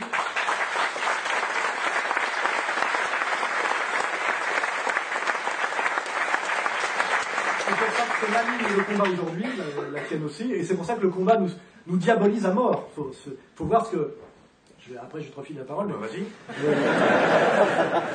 Le, le, tombereau de saloperie qu'on a raconté récemment sur Diodo et sur moi est incroyable, fait par les journalistes. Ils sont même allés chercher ma sœur, la pauvre qui est un peu au chômage et vieillissante, pour qu'elle me crache à la gueule. C'est-à-dire qu'on voit, on voit que l'ennemi est très inquiet, ils se comportent d'une manière incroyablement dégueulasse dans leur travail, ils ne font pas de critique. C'est que de la diabolisation, du mensonge, de la menace, il euh, n'y a pas d'argument en face. Vous voyez, il y a, euh, euh, le seul argument, c'est on a le pouvoir et on peut vous faire mal, et, et, c'est l'argument de la peur. Aujourd'hui, l'ennemi nous fait peur en réalité. Il nous montre qu'ils ont un pouvoir et une capacité de violence très grande, et on découvre d'ailleurs la violence de ces gens-là. Souvent, on pensait que c'était des pauvres victimes des méchants nazis, et on découvre un truc qu'ils sont capables d'une haine, parce que c'est leur mot, hein, la haine. On, regarde Valls, on voit qu'il est possédé. Hein. La haine, quand on va que le de parler avec Plantu, on voit qui est animé par la haine et qui est possédé. Vous voyez voilà. Et j'en finirai là-dessus. moi, je vais faire, euh, je vais faire, des, je vais faire des petites précisions, je vais faire des petites précisions pour les cons qui vont regarder, qui vont pas comprendre. Euh, alors, je, vais m'expliquer. Déjà, lorsqu'on parle de, métissage, de projet de métissage, on parle du projet mondialiste. Moi, pour ma part, je serais, avec ma vie personnelle, je serais très mal placé pour critiquer le métissage. Donc euh, c'est vrai que là on parle vraiment de projet mondialiste d'indifférenciation. Donc ça c'est bien de faire le, le, de faire ce petit euh, ce petit bémol. de toutes les cultures enracinées. Exactement. Mais, qui ne remet pas en cause, mais qui ne remet pas en cause la rencontre d'un homme et d'une femme dans le quotidien. Voilà, on n'est pas contre. Voilà. Premièrement. Et puis deuxième chose, c'est vrai qu'on ne se réconcilie qu'avec ses ennemis.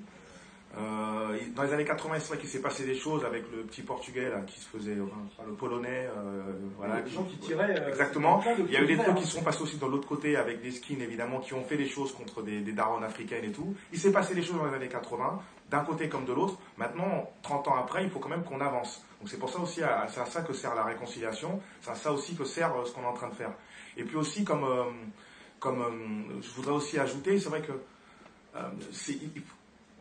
il faudrait que les, afro-descendants, hein, comme on les appelle, et aussi les, musulmans, euh, maghrébins, etc., etc., comprennent que ce n'est pas une fatalité. Le rap, de, ce n'est pas une fatalité d'être des, noirs euh, rappeurs pour Skyrock, etc. Ce n'est pas une fatalité. On n'est pas, euh, comment dirais-je, historiquement parlant, au niveau de nos codes ancestraux, on n'est pas fait pour ça à la base. À la base, en Afrique, que ce soit à travers la, multiplicité ethnique, la multiplicité des, tribus et puis des, et puis des, zones géographiques. C'est un, un, continent qui est, qui est riche dans, dans, son, dans son histoire, dans sa philosophie, dans son essence. Et euh, je trouve ça, moi, ça me fait souvent un peu de mal de, de, penser que, que notre finalité, c'est de faire euh, du charisme, être à torse nu avec, euh, avec un flingue dans, dans, un quartier ou faire du bouba. Ce n'est pas une fatalité. Il faut que les mecs de quartier se rendent compte de ça. On n'a pas à être fier de voir un, noir faire le singe pour Universal ou faire un singe de singe pour Rastapopoulos, que j'appelle l'enculé avec un gros cigare. Et c'est la même chose aussi pour, euh, les, musulmans. Il euh, n'y a pas à être fier d'un lafouine. Je pense que ces gens-là font honte à nos parents, font honte à ce qui est, ce pourquoi on est là, et honte aussi à notre essence. Voilà, ça c'est un petit bémol que je voulais mettre.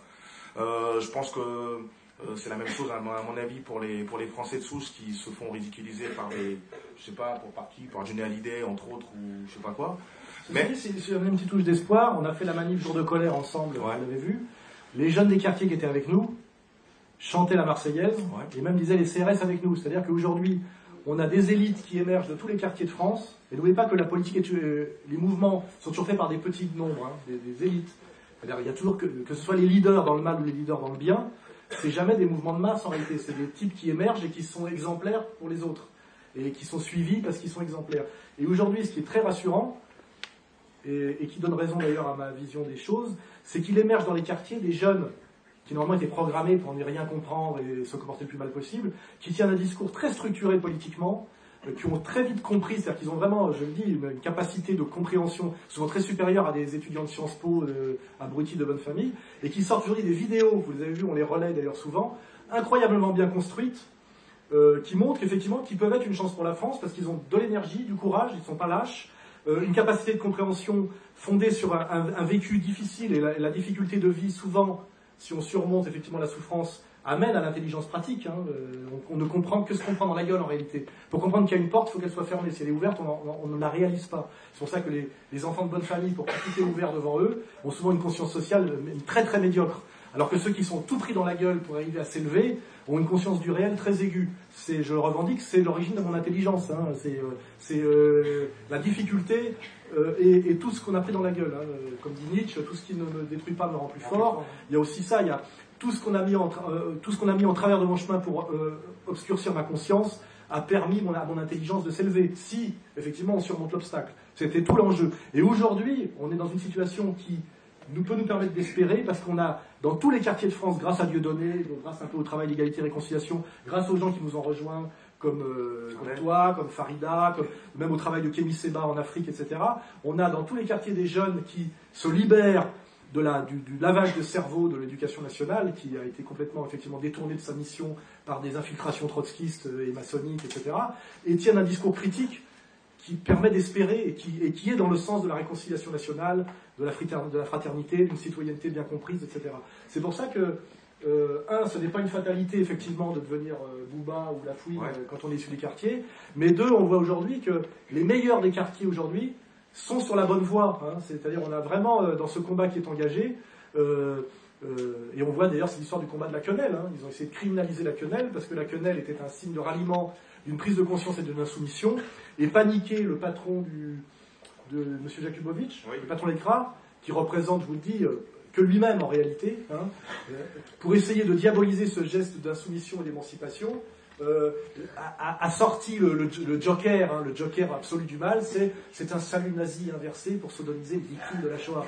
Comme si un jeune de quartier qui faisait ça pensait à ça. Mais ça prouve bien que comment fonctionne leur logiciel de terreur et de manipulation morale c'est à un moment donné, vous vous émancipez de la tutelle des SOS racisme et vous avez envie de devenir des citoyens euh, euh, lucides, on va dire en fait que vous êtes des, nostalgiques de la Shoah. C'est absurde et dégueulasse, vous voyez.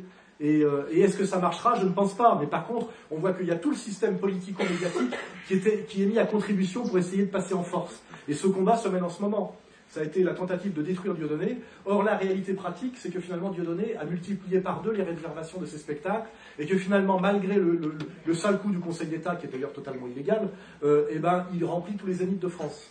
Et que moi-même, chaque jour un peu plus, malgré les articles qui sont sortis, je vous le rappelle, dans Canard enchaîné, dans Politis, dans l'Express, dans le Nouvel Obs, le portrait qui a été fait pour moi à Canal+, etc., tous les jours, il y a de plus en plus de gens qui viennent à mes réunions publiques. Donc ça veut dire qu'ils n'y arrivent pas. Hein. Ils ont la totalité du contrôle de l'appareil d'État et des médias, mais ils n'arrivent plus à manipuler le peuple. Et, les gens qui sont le plus insoumis à leur manipulation sont les gens qui au départ avaient été programmés pour être les plus soumis. C'est-à-dire les prolétaires, soi-disant peu éduqués et peu cultivés, et les gens issus d'immigration. Et là, il y a eu un article dégueulasse qui a été écrit sur moi dans Causeur, où ils, en gros, finalement, Soral rallie à lui des abrutis, des incultes, des, manipulables, etc. C'est-à-dire, les mecs crachent à la gueule de gens ils ont passé leur temps à manipuler, à flatter, et dès lors que ces gens-là ne leur obéissent plus, ça devient des crétins manipulables, vous voyez? Et c'est bien parce que là, ils expriment leur haine, leur haine, leur racisme. Et c'est bien parce que comme ça, vous qui lisez les articles, vous dites, ah bon, je suis donc un crétin manipulable, abruti, inculte, parce que je suis capable d'écouter autre chose que Finkelkraut, euh, et euh, je ne mettrai même pas Zemmour dans le paquet d'ailleurs, parce qu'il faut respecter ce qui est respectable. Moi, je juge les gens à leurs actes. Éric Zemmour s'est très bien tenu sur la question de Dieudonné et sur la question de la théorie du genre. Et d'ailleurs, vous avez remarqué qu'il a été menacé. Hein. C'est-à-dire que, je le redis une fois plus, il ne suffit pas d'être juif. Hein. Il faut être juif sur une ligne sioniste. Vous voyez, Zemmour en ce moment n'obéit pas à la règle et on lui fait comprendre qu'il va avoir des ennuis. On l'a mis sur la couverture du Nouvel Ops, Dieudonné, Soral, Zemmour. On, commence à le menacer. Car il faut qu'il soit, pour avoir le droit d'être un juif des médias euh, dominants, il faut qu'il soit un juif sioniste, qu'il soit bien sur la ligne officielle. Ce qui veut bien dire que ce n'est pas une question, je dirais, euh, euh, raciale ou grossière de juif et de pas juif. C'est que ont droit de manger dans la gamelle les gens qui sont sur la ligne officielle, c'est-à-dire aussi bien les journalistes de Canal+, euh, comme euh, de Cône, euh, que, je sais pas, que Finkelkraut. Mais ceux qui se tiennent mal, qu'ils soient maghrébins, français de souche, catholiques ou juifs, seront châtiés. Hein, c'est ça. Donc on est bien dans un combat de soumission et d'insoumission au système, on n'est pas dans un combat de juifs, de catholiques et de musulmans. Ça, c'est une fois de plus une manipulation du système. Hein, on a le musulman soumis qui fait bien le tapin euh, on les a tous au PS, on les voit, hein, que ce soit le, Malek Bouti ou le rappeur, je sais pas quoi, qui fait bien le tapin, ou le, Jamel Debbouze. Hein. on a bien donc la ligne de fracture, c'est un soumis-soumis, un système de domination qui lui-même est composite. Hein. Donc il y a dans la résistance des catholiques, des musulmans et des juifs, mais qui sont sur une ligne d'antisystème comme l'explique très bien d'ailleurs euh, Shekim Ramosein par ses analyses théologiques. Et du côté de la soumission, on a effectivement des juifs qui sont un noyau dur par rapport aux CRIF, ça c'est évident, mais on a aussi du tapin catholique, avec celui qui a écrit l'article sur moi dans Causeur, un petit con qui s'appelle De Guillebon, je crois, euh, euh, du, tapin gauchiste, du tapin libertaire, du tapin musulman. Hein. Donc ça, je le précise bien pour les manipulateurs hein, qui disent on est en train de mener un combat contre les juifs en France. Ceux qui disent ça sont des salopards et des dégueulasses. Hein. C'est ce que bien dit Philippot à Valls. Vous êtes un dangereux irresponsable, vous qui êtes ministre de l'Intérieur. Et donc là, pour assurer la paix civile en France, de faire croire qu'il y aurait un combat en France contre les Juifs et que la quenelle serait un signe antisémite. Parce que de dire que la, est un, geste antisémite alors que c'est un geste antisystème, ça veut dire finalement que le système, c'est les Juifs. Et nous ne disons jamais ça. Et dire ça, c'est une saloperie. Et c'est les autres en face qui, en disant ça, prennent les Juifs en otage. Voyez-vous, voyez-vous Soral, Dieudonné euh, vous en veulent. Moi, je, n'ai pas changé de dentiste. Hein. Euh, je veux dire, euh, c'est toujours Monsieur Naon. Vous voyez, nous n'avons pas ce genre de combat à mener. Et ça, c'est le piège dans lequel ne pas tomber. Et d'ailleurs, euh, récemment même, un type comme Serge Ayoub, qui est l'ancien cadre des, des, skins, que vous verrez un jour en conférence avec Mathias. vous le verrez. on le fera. Ces gens-là, eux-mêmes, ont, ont, renoncé à tous ces stéréotypes-là depuis, depuis déjà des années. Il faut bien dire, ça veut dire qu'en réalité, il n'y a plus personne pour incarner cette espèce de, brutalité et de vulgarité. Elle nous est vendue par les médias, mais elle ne représente plus personne, sauf des agents, des, infiltrés, des, créatures pures, hein. des, types comme Merad, euh, dont on découvre qu'ils avaient un, agent traitant de la DCRI, et qu'ils allaient à la fois au Pakistan et en Israël, qu'ils demandent deux passeports, vous voyez donc c'était pas qu'un jeune des quartiers resalafisé, c'était autre chose, ce qu'on nous cache. Hein. Et moi je me suis jamais d'ailleurs extasié sur le fait qu'il y ait des enfants abattus, c'est horrible. Je dis, c'est, on n'a rien ne nous prouve que c'est lui qui l'a fait. C'est ça que je dis, ce qui n'est pas la même chose. Ah déjà, en plus, euh, bon. Euh,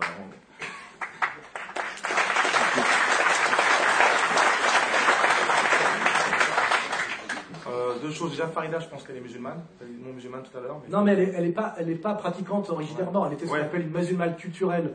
Elle était une fille d'extrême gauche d'origine algérienne. Tout son logiciel de, de sa de son jeune âge, quand elle était militante antiraciste, elle venait des jeunesses communistes, et son logiciel, c'était la lutte des classes, et c'était euh, le logiciel, je dirais, de la gauche laïque. C'est ça que je veux dire.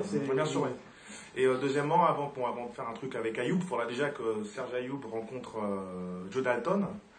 je pense que c'est plus eux qui doivent se voir, puisque c'était vraiment les, opposés. Et d'ailleurs, même à ce propos, quand on voit Joe Dalton, c'est aussi un espoir aussi pour les, pour les gens des quartiers, parce que c'était vraiment c'était la, figure du combat antiraciste. Alors pour le coup, lui vraiment sur le terrain. Et euh, lorsqu'on voit son parcours, euh, son évolution et, son affranchissement, et quand on voit que maintenant c'est un, euh, un homme toujours, toujours respectable et qui forme des champions, des champions d'Europe, des champions, champions de France de, de, taekwondo, je pense que c'est quand même un espoir aussi pour tous les, pour tous les gens de quartier. Si lui a pu faire ça, euh, sachant à quel point il était impliqué, je pense que tout le monde peut le faire aussi pour essayer de, s'intégrer et de, et de porter haut les, les, couleurs, les couleurs du drapeau. Ce que je voulais dire seulement, c'est que Ayoub a fait le même chemin de son côté. C'est ça qui est intéressant. C'est qu'il a, fait son. Chacun a, sans renier finalement sa jeunesse, parce que ça ne sert à rien, a fait un parcours qui va vers la réconciliation nationale. Ayoub a fait une vidéo de défense du Dieudonné. Il a fait une rencontre avec Dieudonné euh, qui s'est bien passée. C'est ça qui est intéressant, c'est que pour se réconcilier, on ne se réconcilier qu'avec l'autre, mais il faut que les deux soient d'accord. Sinon, ça s'appelle une soumission. Hein. Or, comme je l'ai souvent dit, ça a été mal compris, je ne me suis jamais, moi, soumis ni aux musulmans, ni au Front National, ni à quoi que ce soit. J'ai fait un travail de réconciliation, ce qui est difficile. C'est quand vous vous mettez au milieu d'une bagarre, euh, vous risquez de prendre des coups des deux côtés. Mais euh, à un moment donné, si vous y arrivez, vous avez la fierté d'y être arrivé, et vous, vous acquérez un statut, statut effectivement de médiateur et de réconciliateur. Et voilà, donc c'est un travail risqué, bien sûr. c'est un travail valorisant. Et je dis le plus dur a déjà été fait. C'est ça que je voulais dire. Oui, bien sûr. De toute façon, ils se verront tous les deux. Hein. Mais je pense que oui, c'est le, le, but de l'avenir. De même que Marine Le Pen a refusé de lyncher Dieudonné quand on l'a sommé de le faire, alors qu'elle vient de loin. Hein, je vous le garantis. Hein.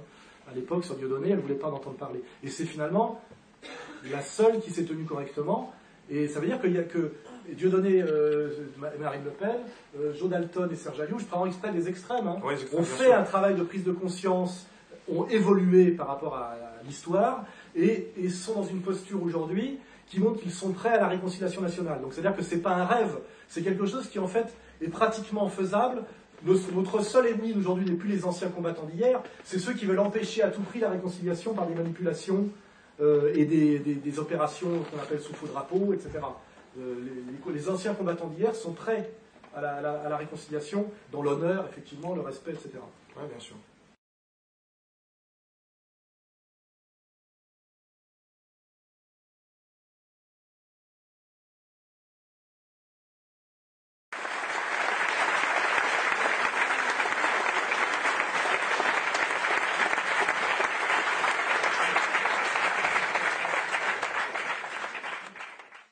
Je voudrais vous sensibiliser sur des affaires aujourd'hui qui existent de pédocriminalité où des enfants euh, sont violés, torturés dans des réseaux. Voilà, la question c'est ça. Comment allez-vous faire pour ramener le peuple à ces réalités Bon, j'ai compris votre question. C'est donc est-ce que, est-ce que pardonnez-moi pour mon émoi, vous comprenez un petit oui, peu oui, mais, euh, la, cause que je représente. On est obligé de respecter un rituel pardonnez-moi. qui est la question. Donc j'ai la question. Vous je l'ai comprise. Euh, vous avez bien remarqué que sur le site Égalité et Réconciliation, on parle régulièrement du problème de la pédocriminalité de réseau, et même que j'appelle pédocriminalité sataniste de réseau. C'est une question très douloureuse et très difficile, que souvent les gens, et c'est une question tellement horrible que les gens pensent que ça n'existe pas et que c'est des, délires ou des fantasmes. On a édité euh, le livre de Jacques Thomé sur la question récemment. On relit régulièrement, on, on, relaie régulièrement des articles. On... Oui, oui, oui, on a, on a relié le, procès là, qui était dans le Sud. On fait ce qu'on peut, exactement comme on...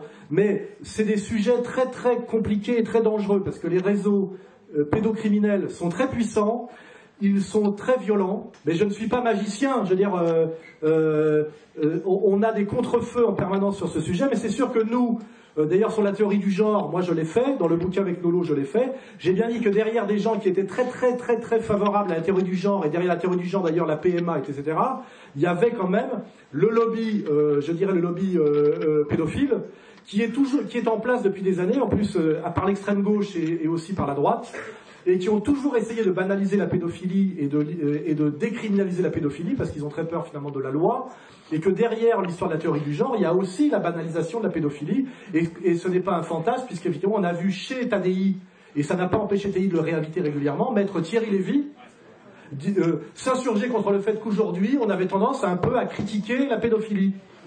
Le type n'est pas gêné du tout d'en faire l'apologie, et c'est vrai que ce sont des sujets dramatiques et très importants, et qu'à l'intérieur de tout ce qui se passe en ce moment dans la, avec l'idée de la théorie du genre, il y a aussi le lobby pédophile qui avance plus ou moins masqués pour essayer de favoriser l'adoption d'enfants du tiers-monde par des couples qui normalement ne peuvent pas faire d'enfants puisqu'ils sont homo. Et la question que je pense, c'est qu'est-ce qu'ils veulent faire du gosse? On voit qu'il y a réellement des dérives très dangereuses à ce sujet-là.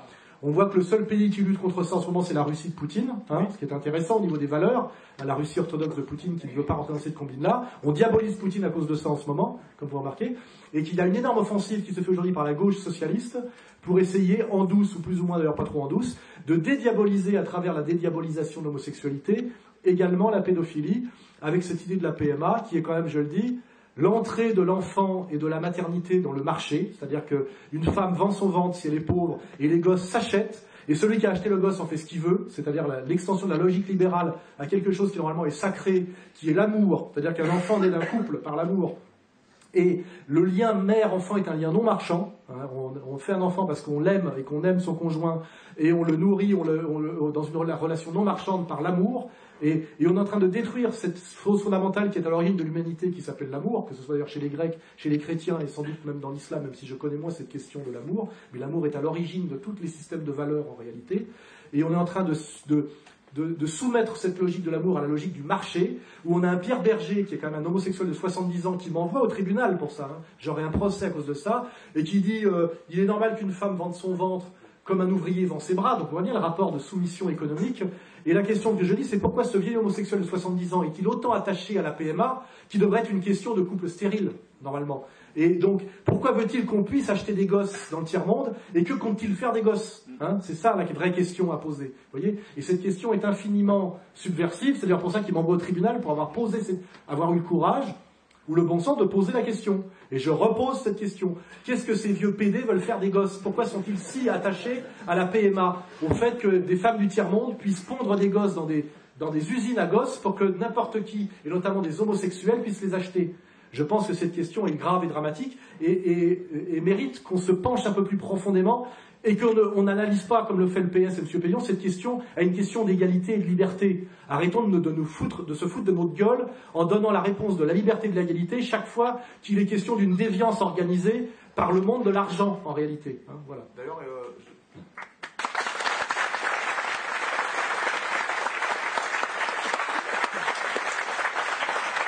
D'ailleurs, il ne faut pas dissocier, euh, faut pas dissocier l'un de l'autre. En fait, je pense qu'on est dans un, dans projet on a un projet, comme on l'a dit au, préalable, d'indistinction de l'âge, d'indistinction euh, raciale, d'indistinction du sexe. Et en vérité, pour arriver à cette finalité où il y a l'autorisation de l'individu, la destruction de la famille, et puis voilà, pour arriver justement à peut-être à la réduction de la population, euh, à créer une masse informe de gens pour qu'on soit juste des consommateurs et pour des élites. Et, de pervers, de pervers, et puis aux finalités pour que nos, femmes, nos filles, voilà, donnent leur ventre euh, à des gens, à une élite, et aussi, à un réseau pédocriminel. Des gens qui sont. Imaginez un monde qui valorise tout ça. Vous n'avez plus aucun moyen, si vous êtes élevé là-dedans, de faire la différence entre le bien et le mal et d'avoir aucune quelconque conscience morale.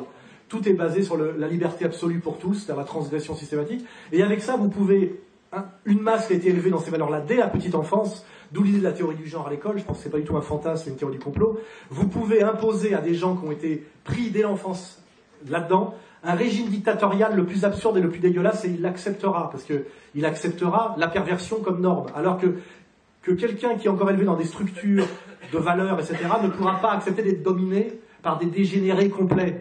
Or, aujourd'hui, on voit bien progressivement que les gens qui nous donnent des leçons en permanence sont des Caroline Forest, c'est-à-dire des, lesbiennes hystériques, qui normalement sont des gens au mieux qu'on doit considérer comme des marginaux, même si on les laisse, mais pas comme des donneurs d'ordre et comme des, critères de morale. Voyez Alors qu'aujourd'hui, les gens qui nous donnent, qui sont les vecteurs de morale officielle, sont que des gens qui, il y a encore 20 ou 30 ans, étaient considérés comme des marginaux pathologiques. Et je le dis selon le discours psychiatrique classique, et même selon le discours psychanalytique. Hein. C'est-à-dire que euh, aujourd'hui, les gens qui nous expliquent ce qu'il faut faire sont des sionistes d'extrême droite, des homosexuels hystériques.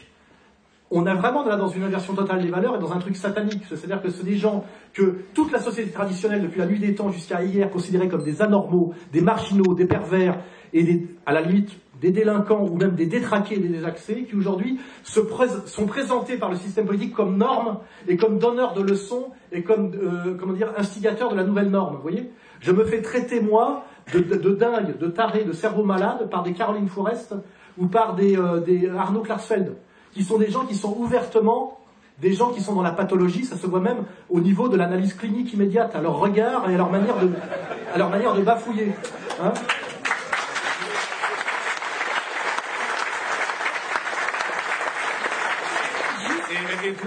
d'où aussi l'importance dans cette logique de, dans ce processus d'ingénierie sociale sur la jeunesse, d'où l'importance aussi d'une radio satanique comme Skyrock.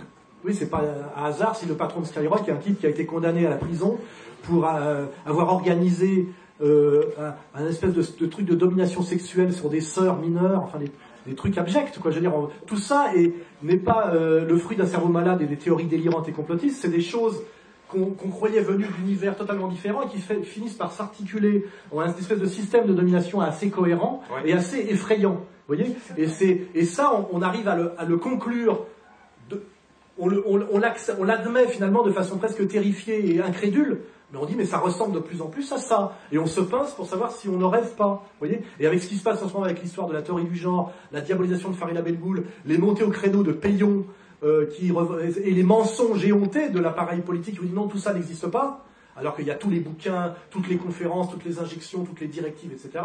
Là, on se dit, mais euh, euh, ça ressemble à un cauchemar, et en plus, je ne dors pas, vous voyez et c'est pour ça qu'il va falloir qu'on fasse quelque chose, et que ça vaut le coup, je dirais même, de prendre des risques. Les risques que prend Farida aujourd'hui, les risques que je prends, parce que qu'est-ce que, qu'est-ce que va être demain à la vitesse où ça va? Je veux dire, moi j'ai vu l'accélération de ce processus de domination, de soumission, de délire, d'immoralité, que ce soit sur la question palestinienne, hein, euh, sur la question euh, homosexuelle, sur, la, voilà, sur tout ça. Tout ça euh, va de vitesse accélérée et convergent. Et ça s'appelle finalement le nouvel ordre mondial et l'idéologie de la domination mondiale, avec des Attali aussi qui. la France, les pays doivent être considérés comme des hôtels, et puis l'histoire du pantalon à une jambe. les types se lâchent de plus en plus ouvertement et on voit où ça mène. Je veux dire, aujourd'hui, vous avez tous les moyens de comprendre où ils veulent en venir. Hein. ça, devient de plus en plus clair et explicite. Alors ma question serait de savoir justement par rapport à tout ce que vous dénoncez, est-ce que le problème ne se trouve pas dans nos institutions, dans, de la Ve République justement? Et quand on voit par exemple que les Suisses euh, ont la démocratie directe, qu'est-ce que vous pensez de l'idée de la Sixième République et de prendre justement euh, notre, euh, notre destin en main quoi? Oui, bah là vous faites allusion au fait qu'il y a quelque chose qu'on nous vend comme la démocratie, et qui finalement est un système d'empêchement pratiquement pervers et systématique de la démocratie réelle qui est le pouvoir du peuple par le peuple sur le peuple. Non mais j'ai compris votre question, donc je vais y répondre. Et c'est pas la peine de parler de sixième république, on s'en fout, ça c'est des slogans euh, pour, euh, pour Mélenchon, pas Mélenchon d'ailleurs, c'était Mélenchon au Montebourg. C'est qu'effectivement, dans moi, dans mon bouquin Comprendre l'Empire, qui est une synthèse effectivement de tout ça, j'ai dit ce qu'on appelle la démocratie aujourd'hui, c'est en fait la démocratie de marché et d'opinion. Donc c'est le rêve de l'argent en réalité, et par l'argent, euh, la domination sur les, peuples par l'idéologie dominante qui passe par les médias de masse. Et donc en réalité tout ça a très peu à voir avec l'idéal démocratique. Donc ça veut dire que nous ne sommes pas des antidémocrates, parce que c'est ça le, piège. Vous n'aimez pas le système actuel qui qui se prétend démocratique, donc vous êtes des antidémocrates. Non, on aimerait, comme M. Chouard, effectivement, que, que, la promesse, que la promesse démocratique soit tenue. Or aujourd'hui qu'on a un système oligarchique, on peut l'expliquer par les médias ou par le politique. Les politiques ont des carrières financées par le monde de l'argent et obéissent au monde de l'argent contre les intérêts du peuple systématique, ça s'appelle l'Union européenne. Les médias appartiennent à des groupes, en général, qui sont des marchands d'armes et des banques, Rothschild d'ailleurs et euh, Lagardère. Donc le Figaro à droite, c'est les marchands d'armes, et à gauche, c'est la banque, c'est Rothschild, hein, c'est Libération et trucs. Et ces gens-là qui ont l'argent nomment un rédacteur en chef qui est leur petit jouet, qui nomme des journalistes qui doivent obéir à ce qu'on leur demande. Donc il y a, pour ça qu'on a viré tout à l'heure avec de Canal+, même pas pour dans le cul, mais on aurait pu, parce que ces gens-là font tout sauf du journalisme. Hein. Ce sont des agents de propagande pour le système de domination, en dernière instance, euh, euh, militaro-financier. Donc on est, là, on est très très loin de gens qui défendent, de gens qui défendent la démocratie et qui arrivent en disant je suis de Canal+, je fais du journalisme, je suis là pour informer. Tu vas prendre mon pied au cul si tu continues à me prendre pour un imbécile.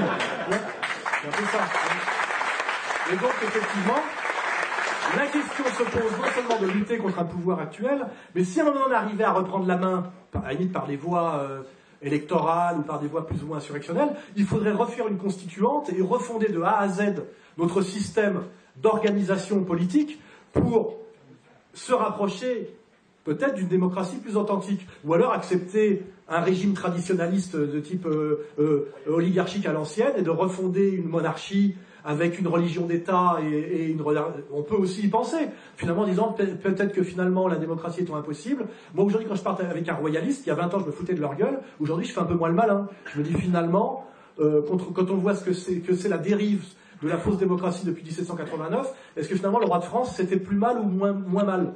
Ils étaient à la limite plus patriotes, ils n'étaient pas là pour s'enrichir, ils avaient déjà tout le pognon. Je veux dire, donc on peut se poser des tas de questions, mais en tout cas ce qui est sûr, c'est qu'il faudra refonder entièrement par une constituante et par un, travail presque, je ne sais pas comment on dit, de, comment les états généraux. Marion Sigaud est plus spécialiste que moi. Il faudra tout refonder de A à Z, parce que si on dit, on gagne les élections et on gagne tout le système de ce qu'on appelle la démocratie représentative, on le laisse en place. La démocratie représentative est là pour que le peuple ne soit jamais représenté, en réalité.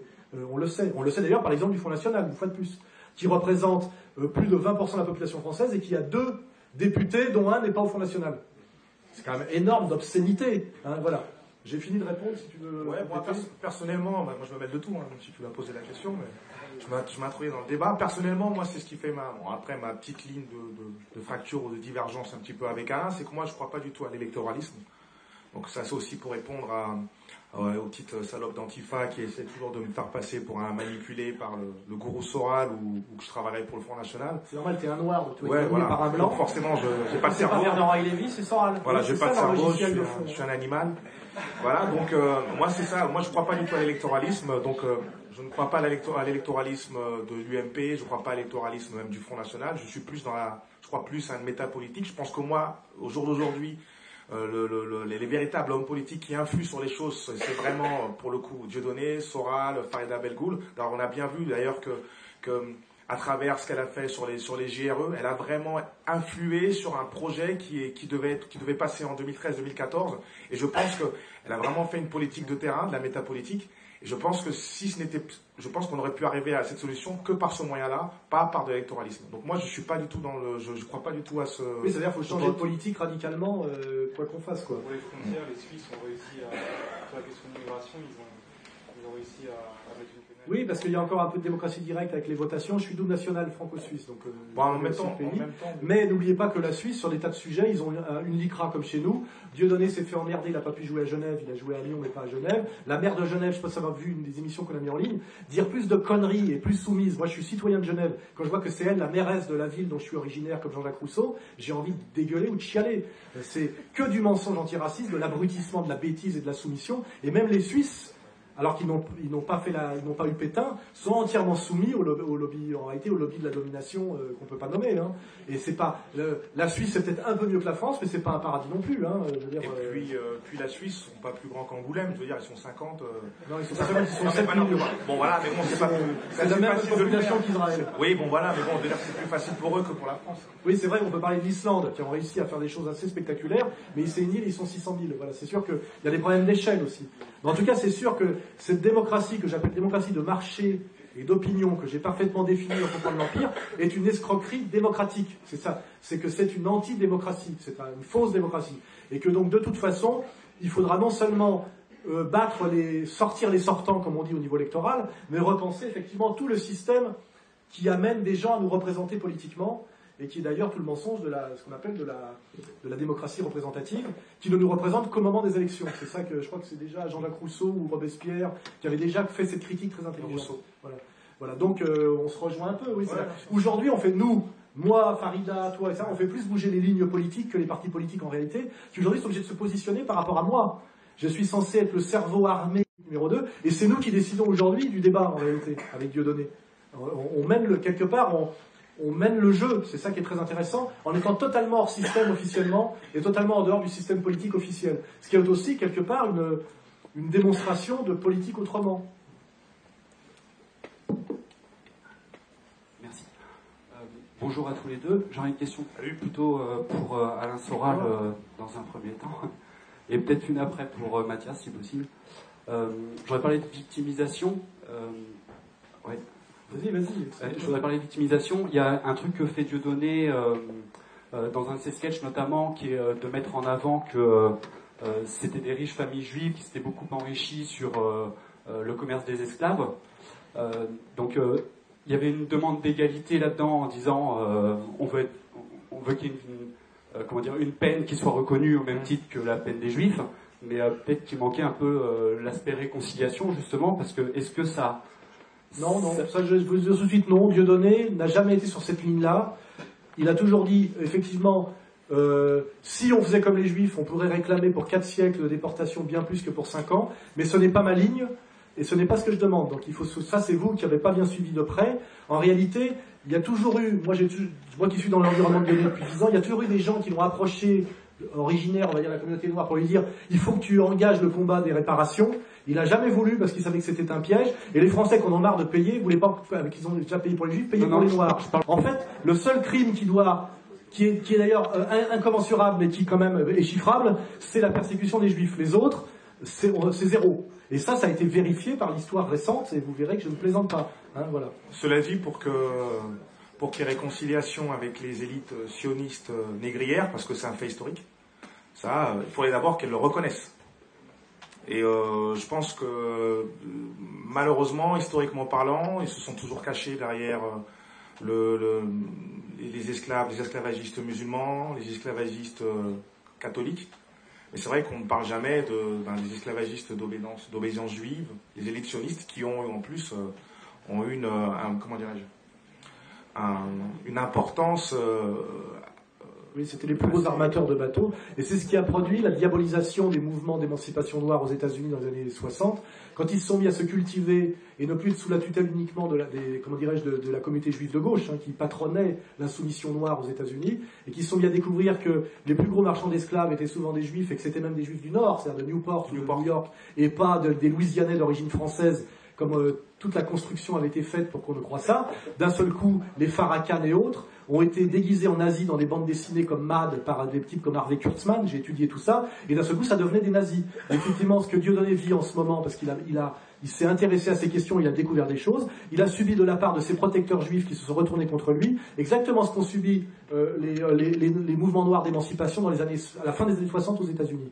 qui étaient entièrement chapeautés par la, communauté juive de gauche, euh, contre les blancs, évidemment, hein, l'américain de base, euh, et quand euh, euh, les Noirs se sont rendus compte ou ont produit des, travaux historiques qui ont montré que finalement les Juifs avaient participé à la traite négrière, mais qu'ils étaient même dans le haut du panier, et eh ben tout s'est retourné au niveau du discours médiatique et on a diabolisé les Noirs comme Farrakhan, qui est toujours diabolisé aujourd'hui, et la Nation of Islam produit toujours les mêmes preuves, effectivement, de la très grande implication comment dirais-je, de, des élites juives dans le commerce triangulaire. Hein, voilà. Et on voit bien qu'en France, il y a eu le même débat qui a été détourné par Pété Négri, euh, Négri comment il s'appelle Pété Négri, euh, qui a dit euh, on ne parle pas de, avec toujours les mêmes mais pourquoi on ne parle pas des musulmans? Euh, Il se trouve que les intermédiaires vendeurs, dans les, que ce soit la traite atlantique ou euh, islamique, c'était les mêmes. dire, en réalité, c'est ça qu'on découvre derrière. Et, et, voilà. Et tout ça, Dieudonné s'est initié à ces questions-là. C'est pour ça qu'il est devenu dangereux et, et la, la, la, bête noire à abattre, parce que les autres en face sachent qu'il sait ça et qu'il est capable d'en parler. Et, récemment, j'ai découvert que même René Broman disait Je ne veux plus parler avec Dieudonné parce qu'il est fou et il ment. Il prétend que les Juifs ont été impliqués dans la traite négrière alors que ça n'a jamais, été le cas. Soit, soit René Broman est un inculte parce qu'il faut deux heures de travail historique pour découvrir que tout ça est vrai, soit c'est une salope comme les autres et un menteur. Hein, parce que finalement qu'il ajoute tribal et communautaire. Parce que je vous garantis que ce n'est pas du fantasme. Hein. Euh, il suffit de chercher pour trouver. Hein. Et dans ce sens-là, moi je suis d'accord pour que la communauté noire demande réparation, mais aux bonnes personnes. Oui, pas au peuple de France, hein, pas aux ouvriers français, et pas aux, mecs qui, ont travaillé à Saint-Nazaire sur les chantiers,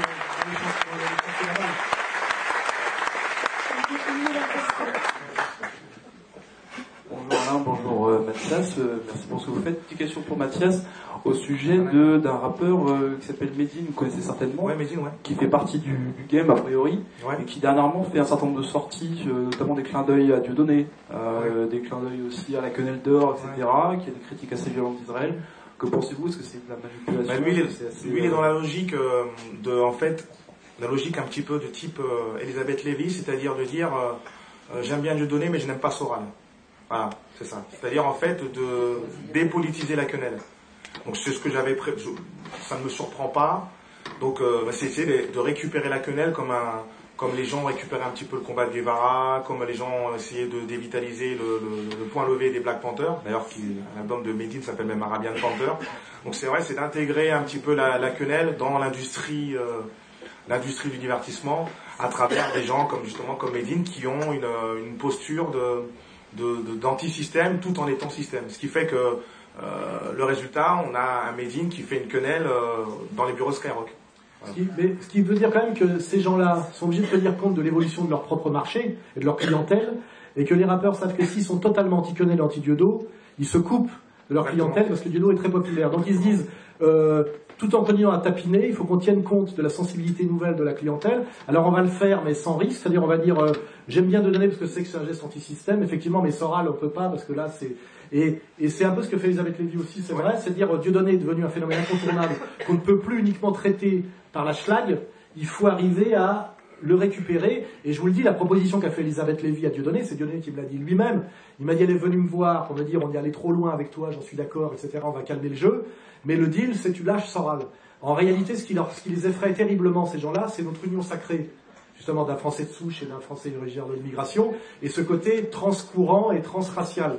S'ils nous séparent, on est morts tous les deux. Moi, je redeviens un blanc euh, proche du Front National, et lui un antiraciste finalement qui se bat pour les Noirs. Et ça, c'est le rêve de comment dirais-je de destruction euh, du camp d'en face. Et c'est ce qu'il y aurait de plus dramatique. Et je vous garantis qu'avec Dieu, Dieu et moi, on en parle ça depuis dix ans. On dit qu'il ne faudra jamais qu'on tombe dans ce piège de se re-racialiser. Et il y a beaucoup, beaucoup de Noirs qui ont approché Dieudonné pour lui dire reviens dans le camp des Noirs, demande des réparations, insulte Napoléon.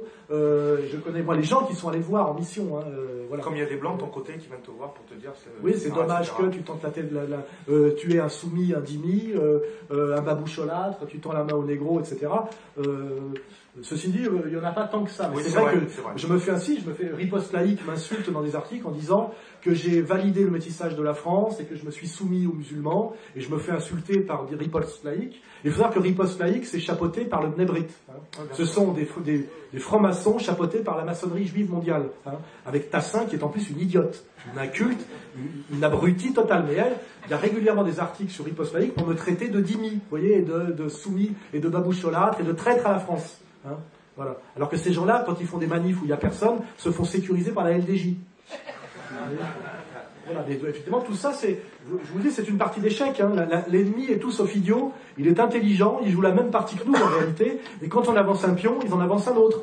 Et, euh, bon, ça s'appelle l'histoire, hein. rien n'est écrit d'avance, mais c'est un, c'est un jeu subtil, violent et difficile. On a des, on a des atouts, ils en ont d'autres.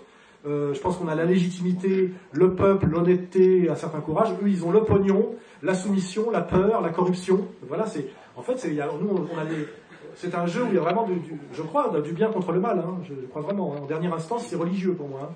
On combat Satan. Et ces gens-là, euh, c'est toutes les, métaphores ou les figures de Satan. La corruption, le mensonge, la violence, le, mal, le mépris, etc., etc. Et ça se vérifie chaque jour un peu plus. C'est pour ça que moi, j'y accroche une dimension religieuse à tout ça. Je dis, c'est pas seulement une lecture économique, sociologique. Il y a vraiment, on se rapproche de la fin des temps tous les écrits prophétiques le disent de toutes les, religions.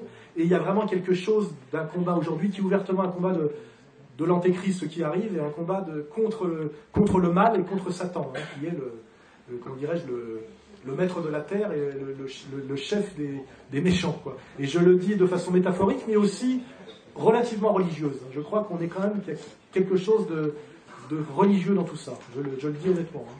Quel de front le Front de gauche et le Front national Je ne crois pas à l'honnêteté de Mélenchon, je vous le dis tout de suite.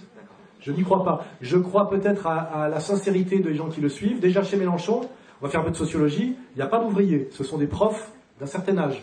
Et ce sont les réseaux de l'éducation nationale de type trotskiste. Mélenchon, moi je suis un marxiste-léniniste de formation, il était interdit, et c'est une des raisons de la scission du congrès de Tours, d'être maçon et communiste à l'époque. Euh, c'est un, mec qui, émane à la fois du trotskisme et du Grand Orient de France. Et moi, je l'ai crevé dans la rue avec Maître Spinner Bratsu Bratsu, qui est un des anciens cadres du Bétard, et qui est, un mec qui est un des agents de l'extrême droite juive. Ils étaient Bratsu Bratsu, place de l'Odéon, ils se donnaient pas des pains. Tu vois ce que je veux dire? Ils se faisaient des bisous. Hein. voilà. Je pense que Mélenchon est un pur un pur professionnel de la politique politicienne qui cherche sa place parce que c'est un haineux, un haineux et un aigri. C'est un manipulateur. Il a été fabriqué comme troisième homme pour empêcher Marine Le Pen d'être élue à Hénin-Beaumont. C'est-à-dire qu'il y ait un député Front National sur une ligne sociale et de gauche, alors qu'ils ont autorisé que ce soit sur une ligne raciale et de droite dans le sud, parce que la sensibilité Front National dans le nord est très ouvrière, alors que dans le sud elle est très anti-immigration. Et ils ont, laissé Collard se faire élire, qui est un franc-maçon. Euh, proche de la bourgeoisie de droite sioniste de PACA, ils n'ont pas laissé Marine, parce que c'était terrible pour eux comme message que les ouvriers qui, avait amené le Parti Socialiste au pouvoir là-bas, votre Front National, c'est-à-dire que le Front National soit à gauche du Parti Socialiste sur la question sociale. Mélenchon, pour moi, est un type qui n'a aucune crédibilité aussi en politique étrangère. C'est un atlantiste. Il a été dénoncé d'ailleurs par des gens de, son propre groupe, dont l'ancien maire de Grigny, comme un atlantiste. Hein. Il a été sur la question de la Syrie, sur la question de la Libye, systématiquement sur, une position pro-américaine. Ce type, pour moi, il n'y a aucun espoir avec un mec comme ça. Et en ce moment, d'ailleurs, il a, été un jaune sur l'affaire des, bonnets rouges. N'oubliez pas, il a essayé de casser la ministre des bonnets rouges en disant que c'était une manif transcourant, ce qui est vrai, et qu'il fallait bien opposer le prolétariat au patronat en faisant, euh, sur une ligne à l'arrêt de la Guillée, alors qu'en fait c'est des gens, c'est le monde du travail breton qui essaye de se défendre, puisque les PME font partie du monde du travail, et lui il est sur une vieille lecture, classe contre classe, complètement obsolète, pour mettre du côté des multinationales, des petits patrons de PME locaux. Donc ce mec est une merde, pour moi, un social traître.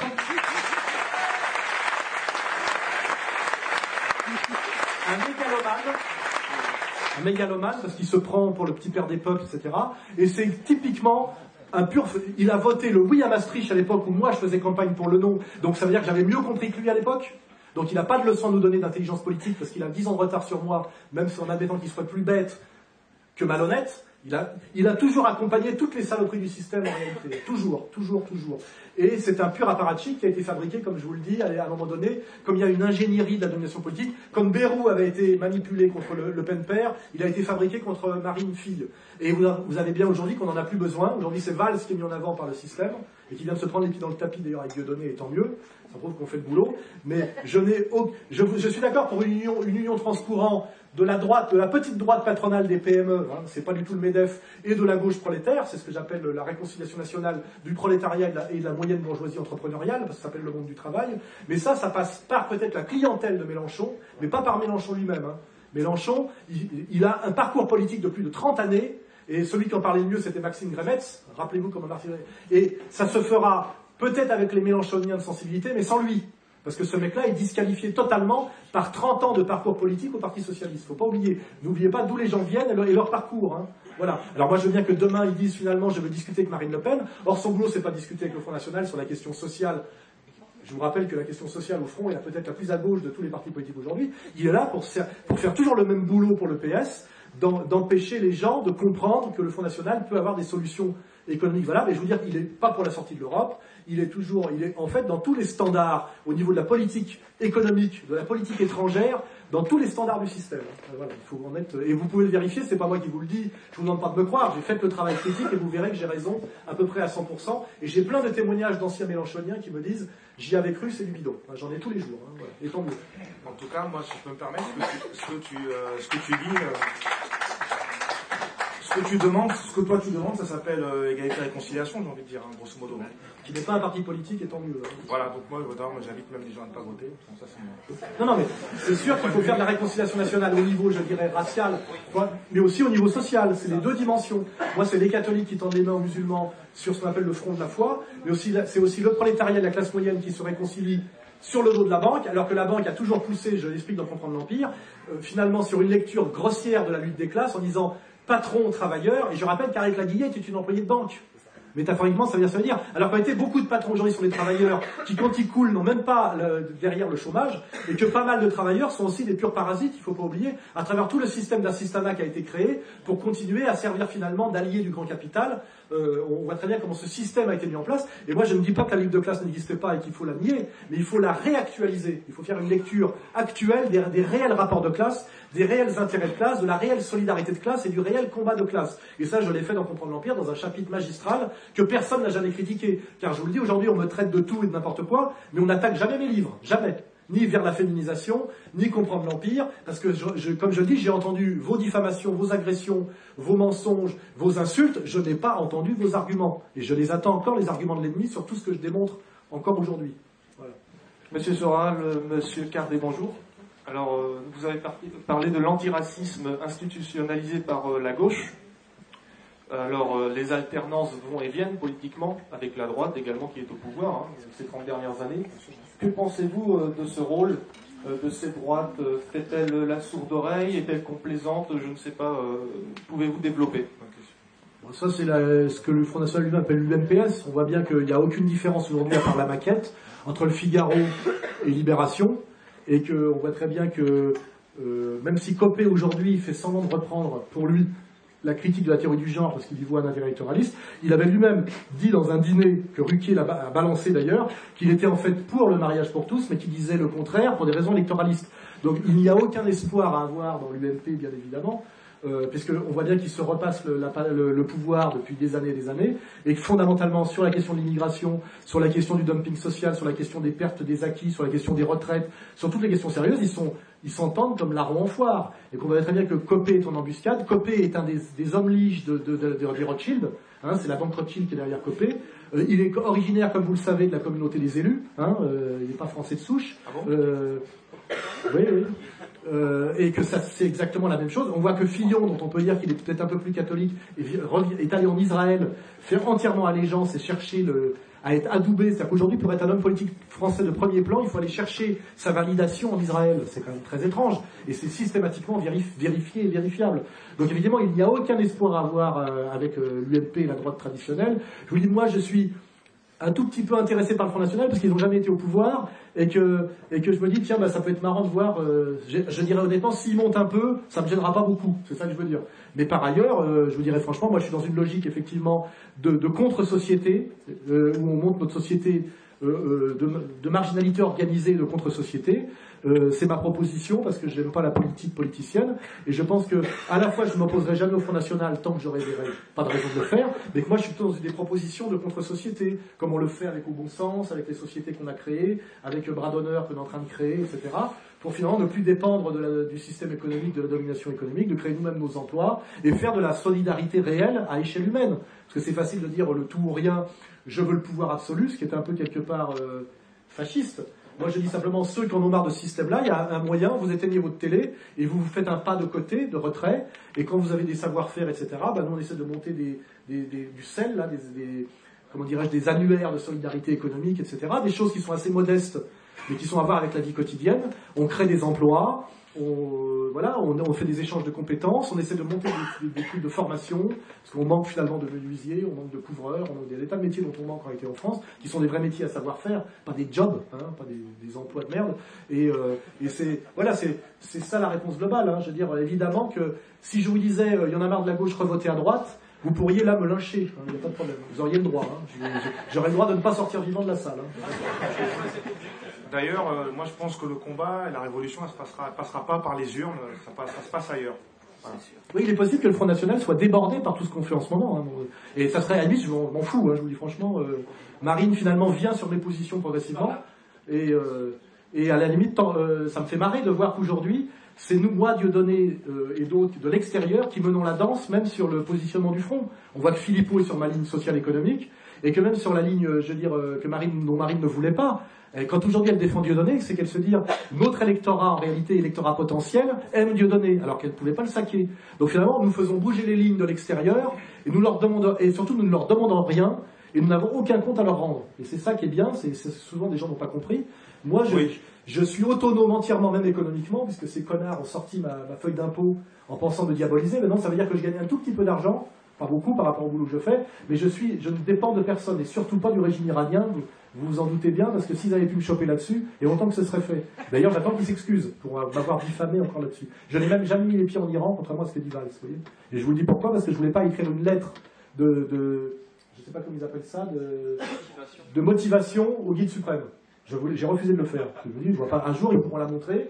Genre, moi, je fais une lettre de motivation au guide suprême pour aller en Iran. Je soutiens, pour des raisons de multipolarité, de géopolitique, dans l'intérêt supérieur de la France et Poutine et l'Iran. Mais pas parce que j'aime l'Iran ou Poutine, parce que je pense que dans une analyse géopolitique intelligente, ce qui peut aider la France à reprendre un peu d'autonomie et d'indépendance, c'est la multipolarité. Et pour ça, il faut rééquilibrer le monde par rapport à l'ultra-domination américano-sioniste, et ça passe par des appuis ponctuels de la Russie de Poutine, de l'Iran, des, des, d'Ahmadinejad et de son suivant, comme ça passait par la défense de Kadhafi, parce que ce sont des pôles, et, le Venezuela, parce que ce sont des pôles, pôles de résistance multipolaire. Mais c'est en tant que patriote français que je le fais, et toujours en tant que patriote français. Il y a une chose que je revendique absolument, c'est d'être un patriote français jusqu'à la mort. Je ne sais pas pourquoi, ça me dépasse, mais c'est comme ça. Voilà.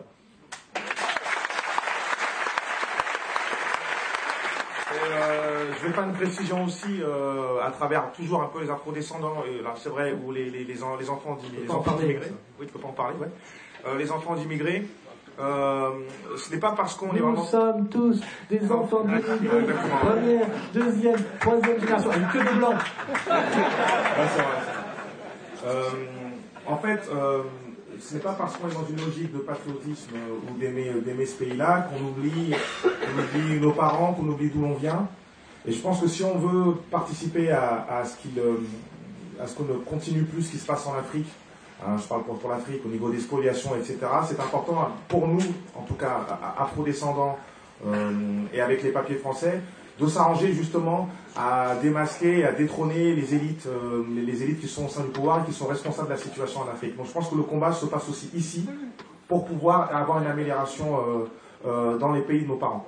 Je pense que c'est un combat c'est un combat mondial, d'émancipation mondiale contre le nouvel mondial. C'est évident effectivement que euh, c'est ce que euh, mon slogan c'était euh, nationaliste de tous les pays, unissez-vous. C'était ça, c'était pas opposer une nation isolée au mondialisme, ce qui est l'escroquerie de nos ennemis. C'est que nous arriverons à nous en sortir que si la nation française, la nation espagnole, la nation portugaise, la nation grecque, la nation suisse se révoltent de manière à peu près coordonnée contre le nouvel ordre mondial qui a déclaré la guerre à toutes les nations du monde. et effectivement, euh, à la fois je combats euh, en France parce que finalement je suis français pour le français, mais la situation africaine est totalement euh, n'est pas séparable. Effectivement, le pillage des matières premières en Afrique par les mêmes élites pour vendre aux Africains des produits finis qu'ils ne doivent jamais produire eux-mêmes, qui est le moyen d'empêcher le développement par tous les moyens, et même la logique du développement sur le modèle qui a échoué chez nous en, niant euh, les, différences africaines, parce qu'il y a ces deux analyses à faire, tout ça fait partie d'une analyse globale. On doit lutter contre le ordre mondial par la compréhension du ordre mondial, de ce qu'il nie. Et, et le nouvel ordre mondial est une négation du mondial, du monde tel qu'il devrait être, dans ses diversités, euh, etc. Et c'est pour ça qu'effectivement, moi je suis moins sensible, parce que d'abord je n'usurpe pas la parole. Moi, ça m'insupporte un blanc qui prétend parler de la souffrance des Noirs, qui vous dit Je comprends ce que tu as vécu. Non, je ne comprends que ce que j'ai vécu moi, qui suis un petit bourgeois déclassé, euh, français, hein, euh, qui a vécu toute son enfance en banlieue parisienne, à Meudon-la-Forêt, à l'époque où c'était une cité dortoir, dessinée par Pouillon, qui après d'ailleurs est allé travailler pour le FNL, et qui était là pour loger les mecs de l'usine Renault de Sèvres. Voilà, c'est ça mon vécu à moi. Je n'en ai pas d'autre. Ça me permet de comprendre certaines choses, mais je ne me permets pas de parler au nom des Noirs, des Arabes, des musulmans, etc. Je suis un Français catholique, je le redis, issu de la moyenne bourgeoisie française, en colère pour des raisons légitimes, qu'on peut expliquer par la psychanalyse, comme ils essayent de le faire en ce moment, parce que mon papa m'aurait battu. Oui, euh, ça, on s'en fout. L'important, c'est la rigueur de mes analyses.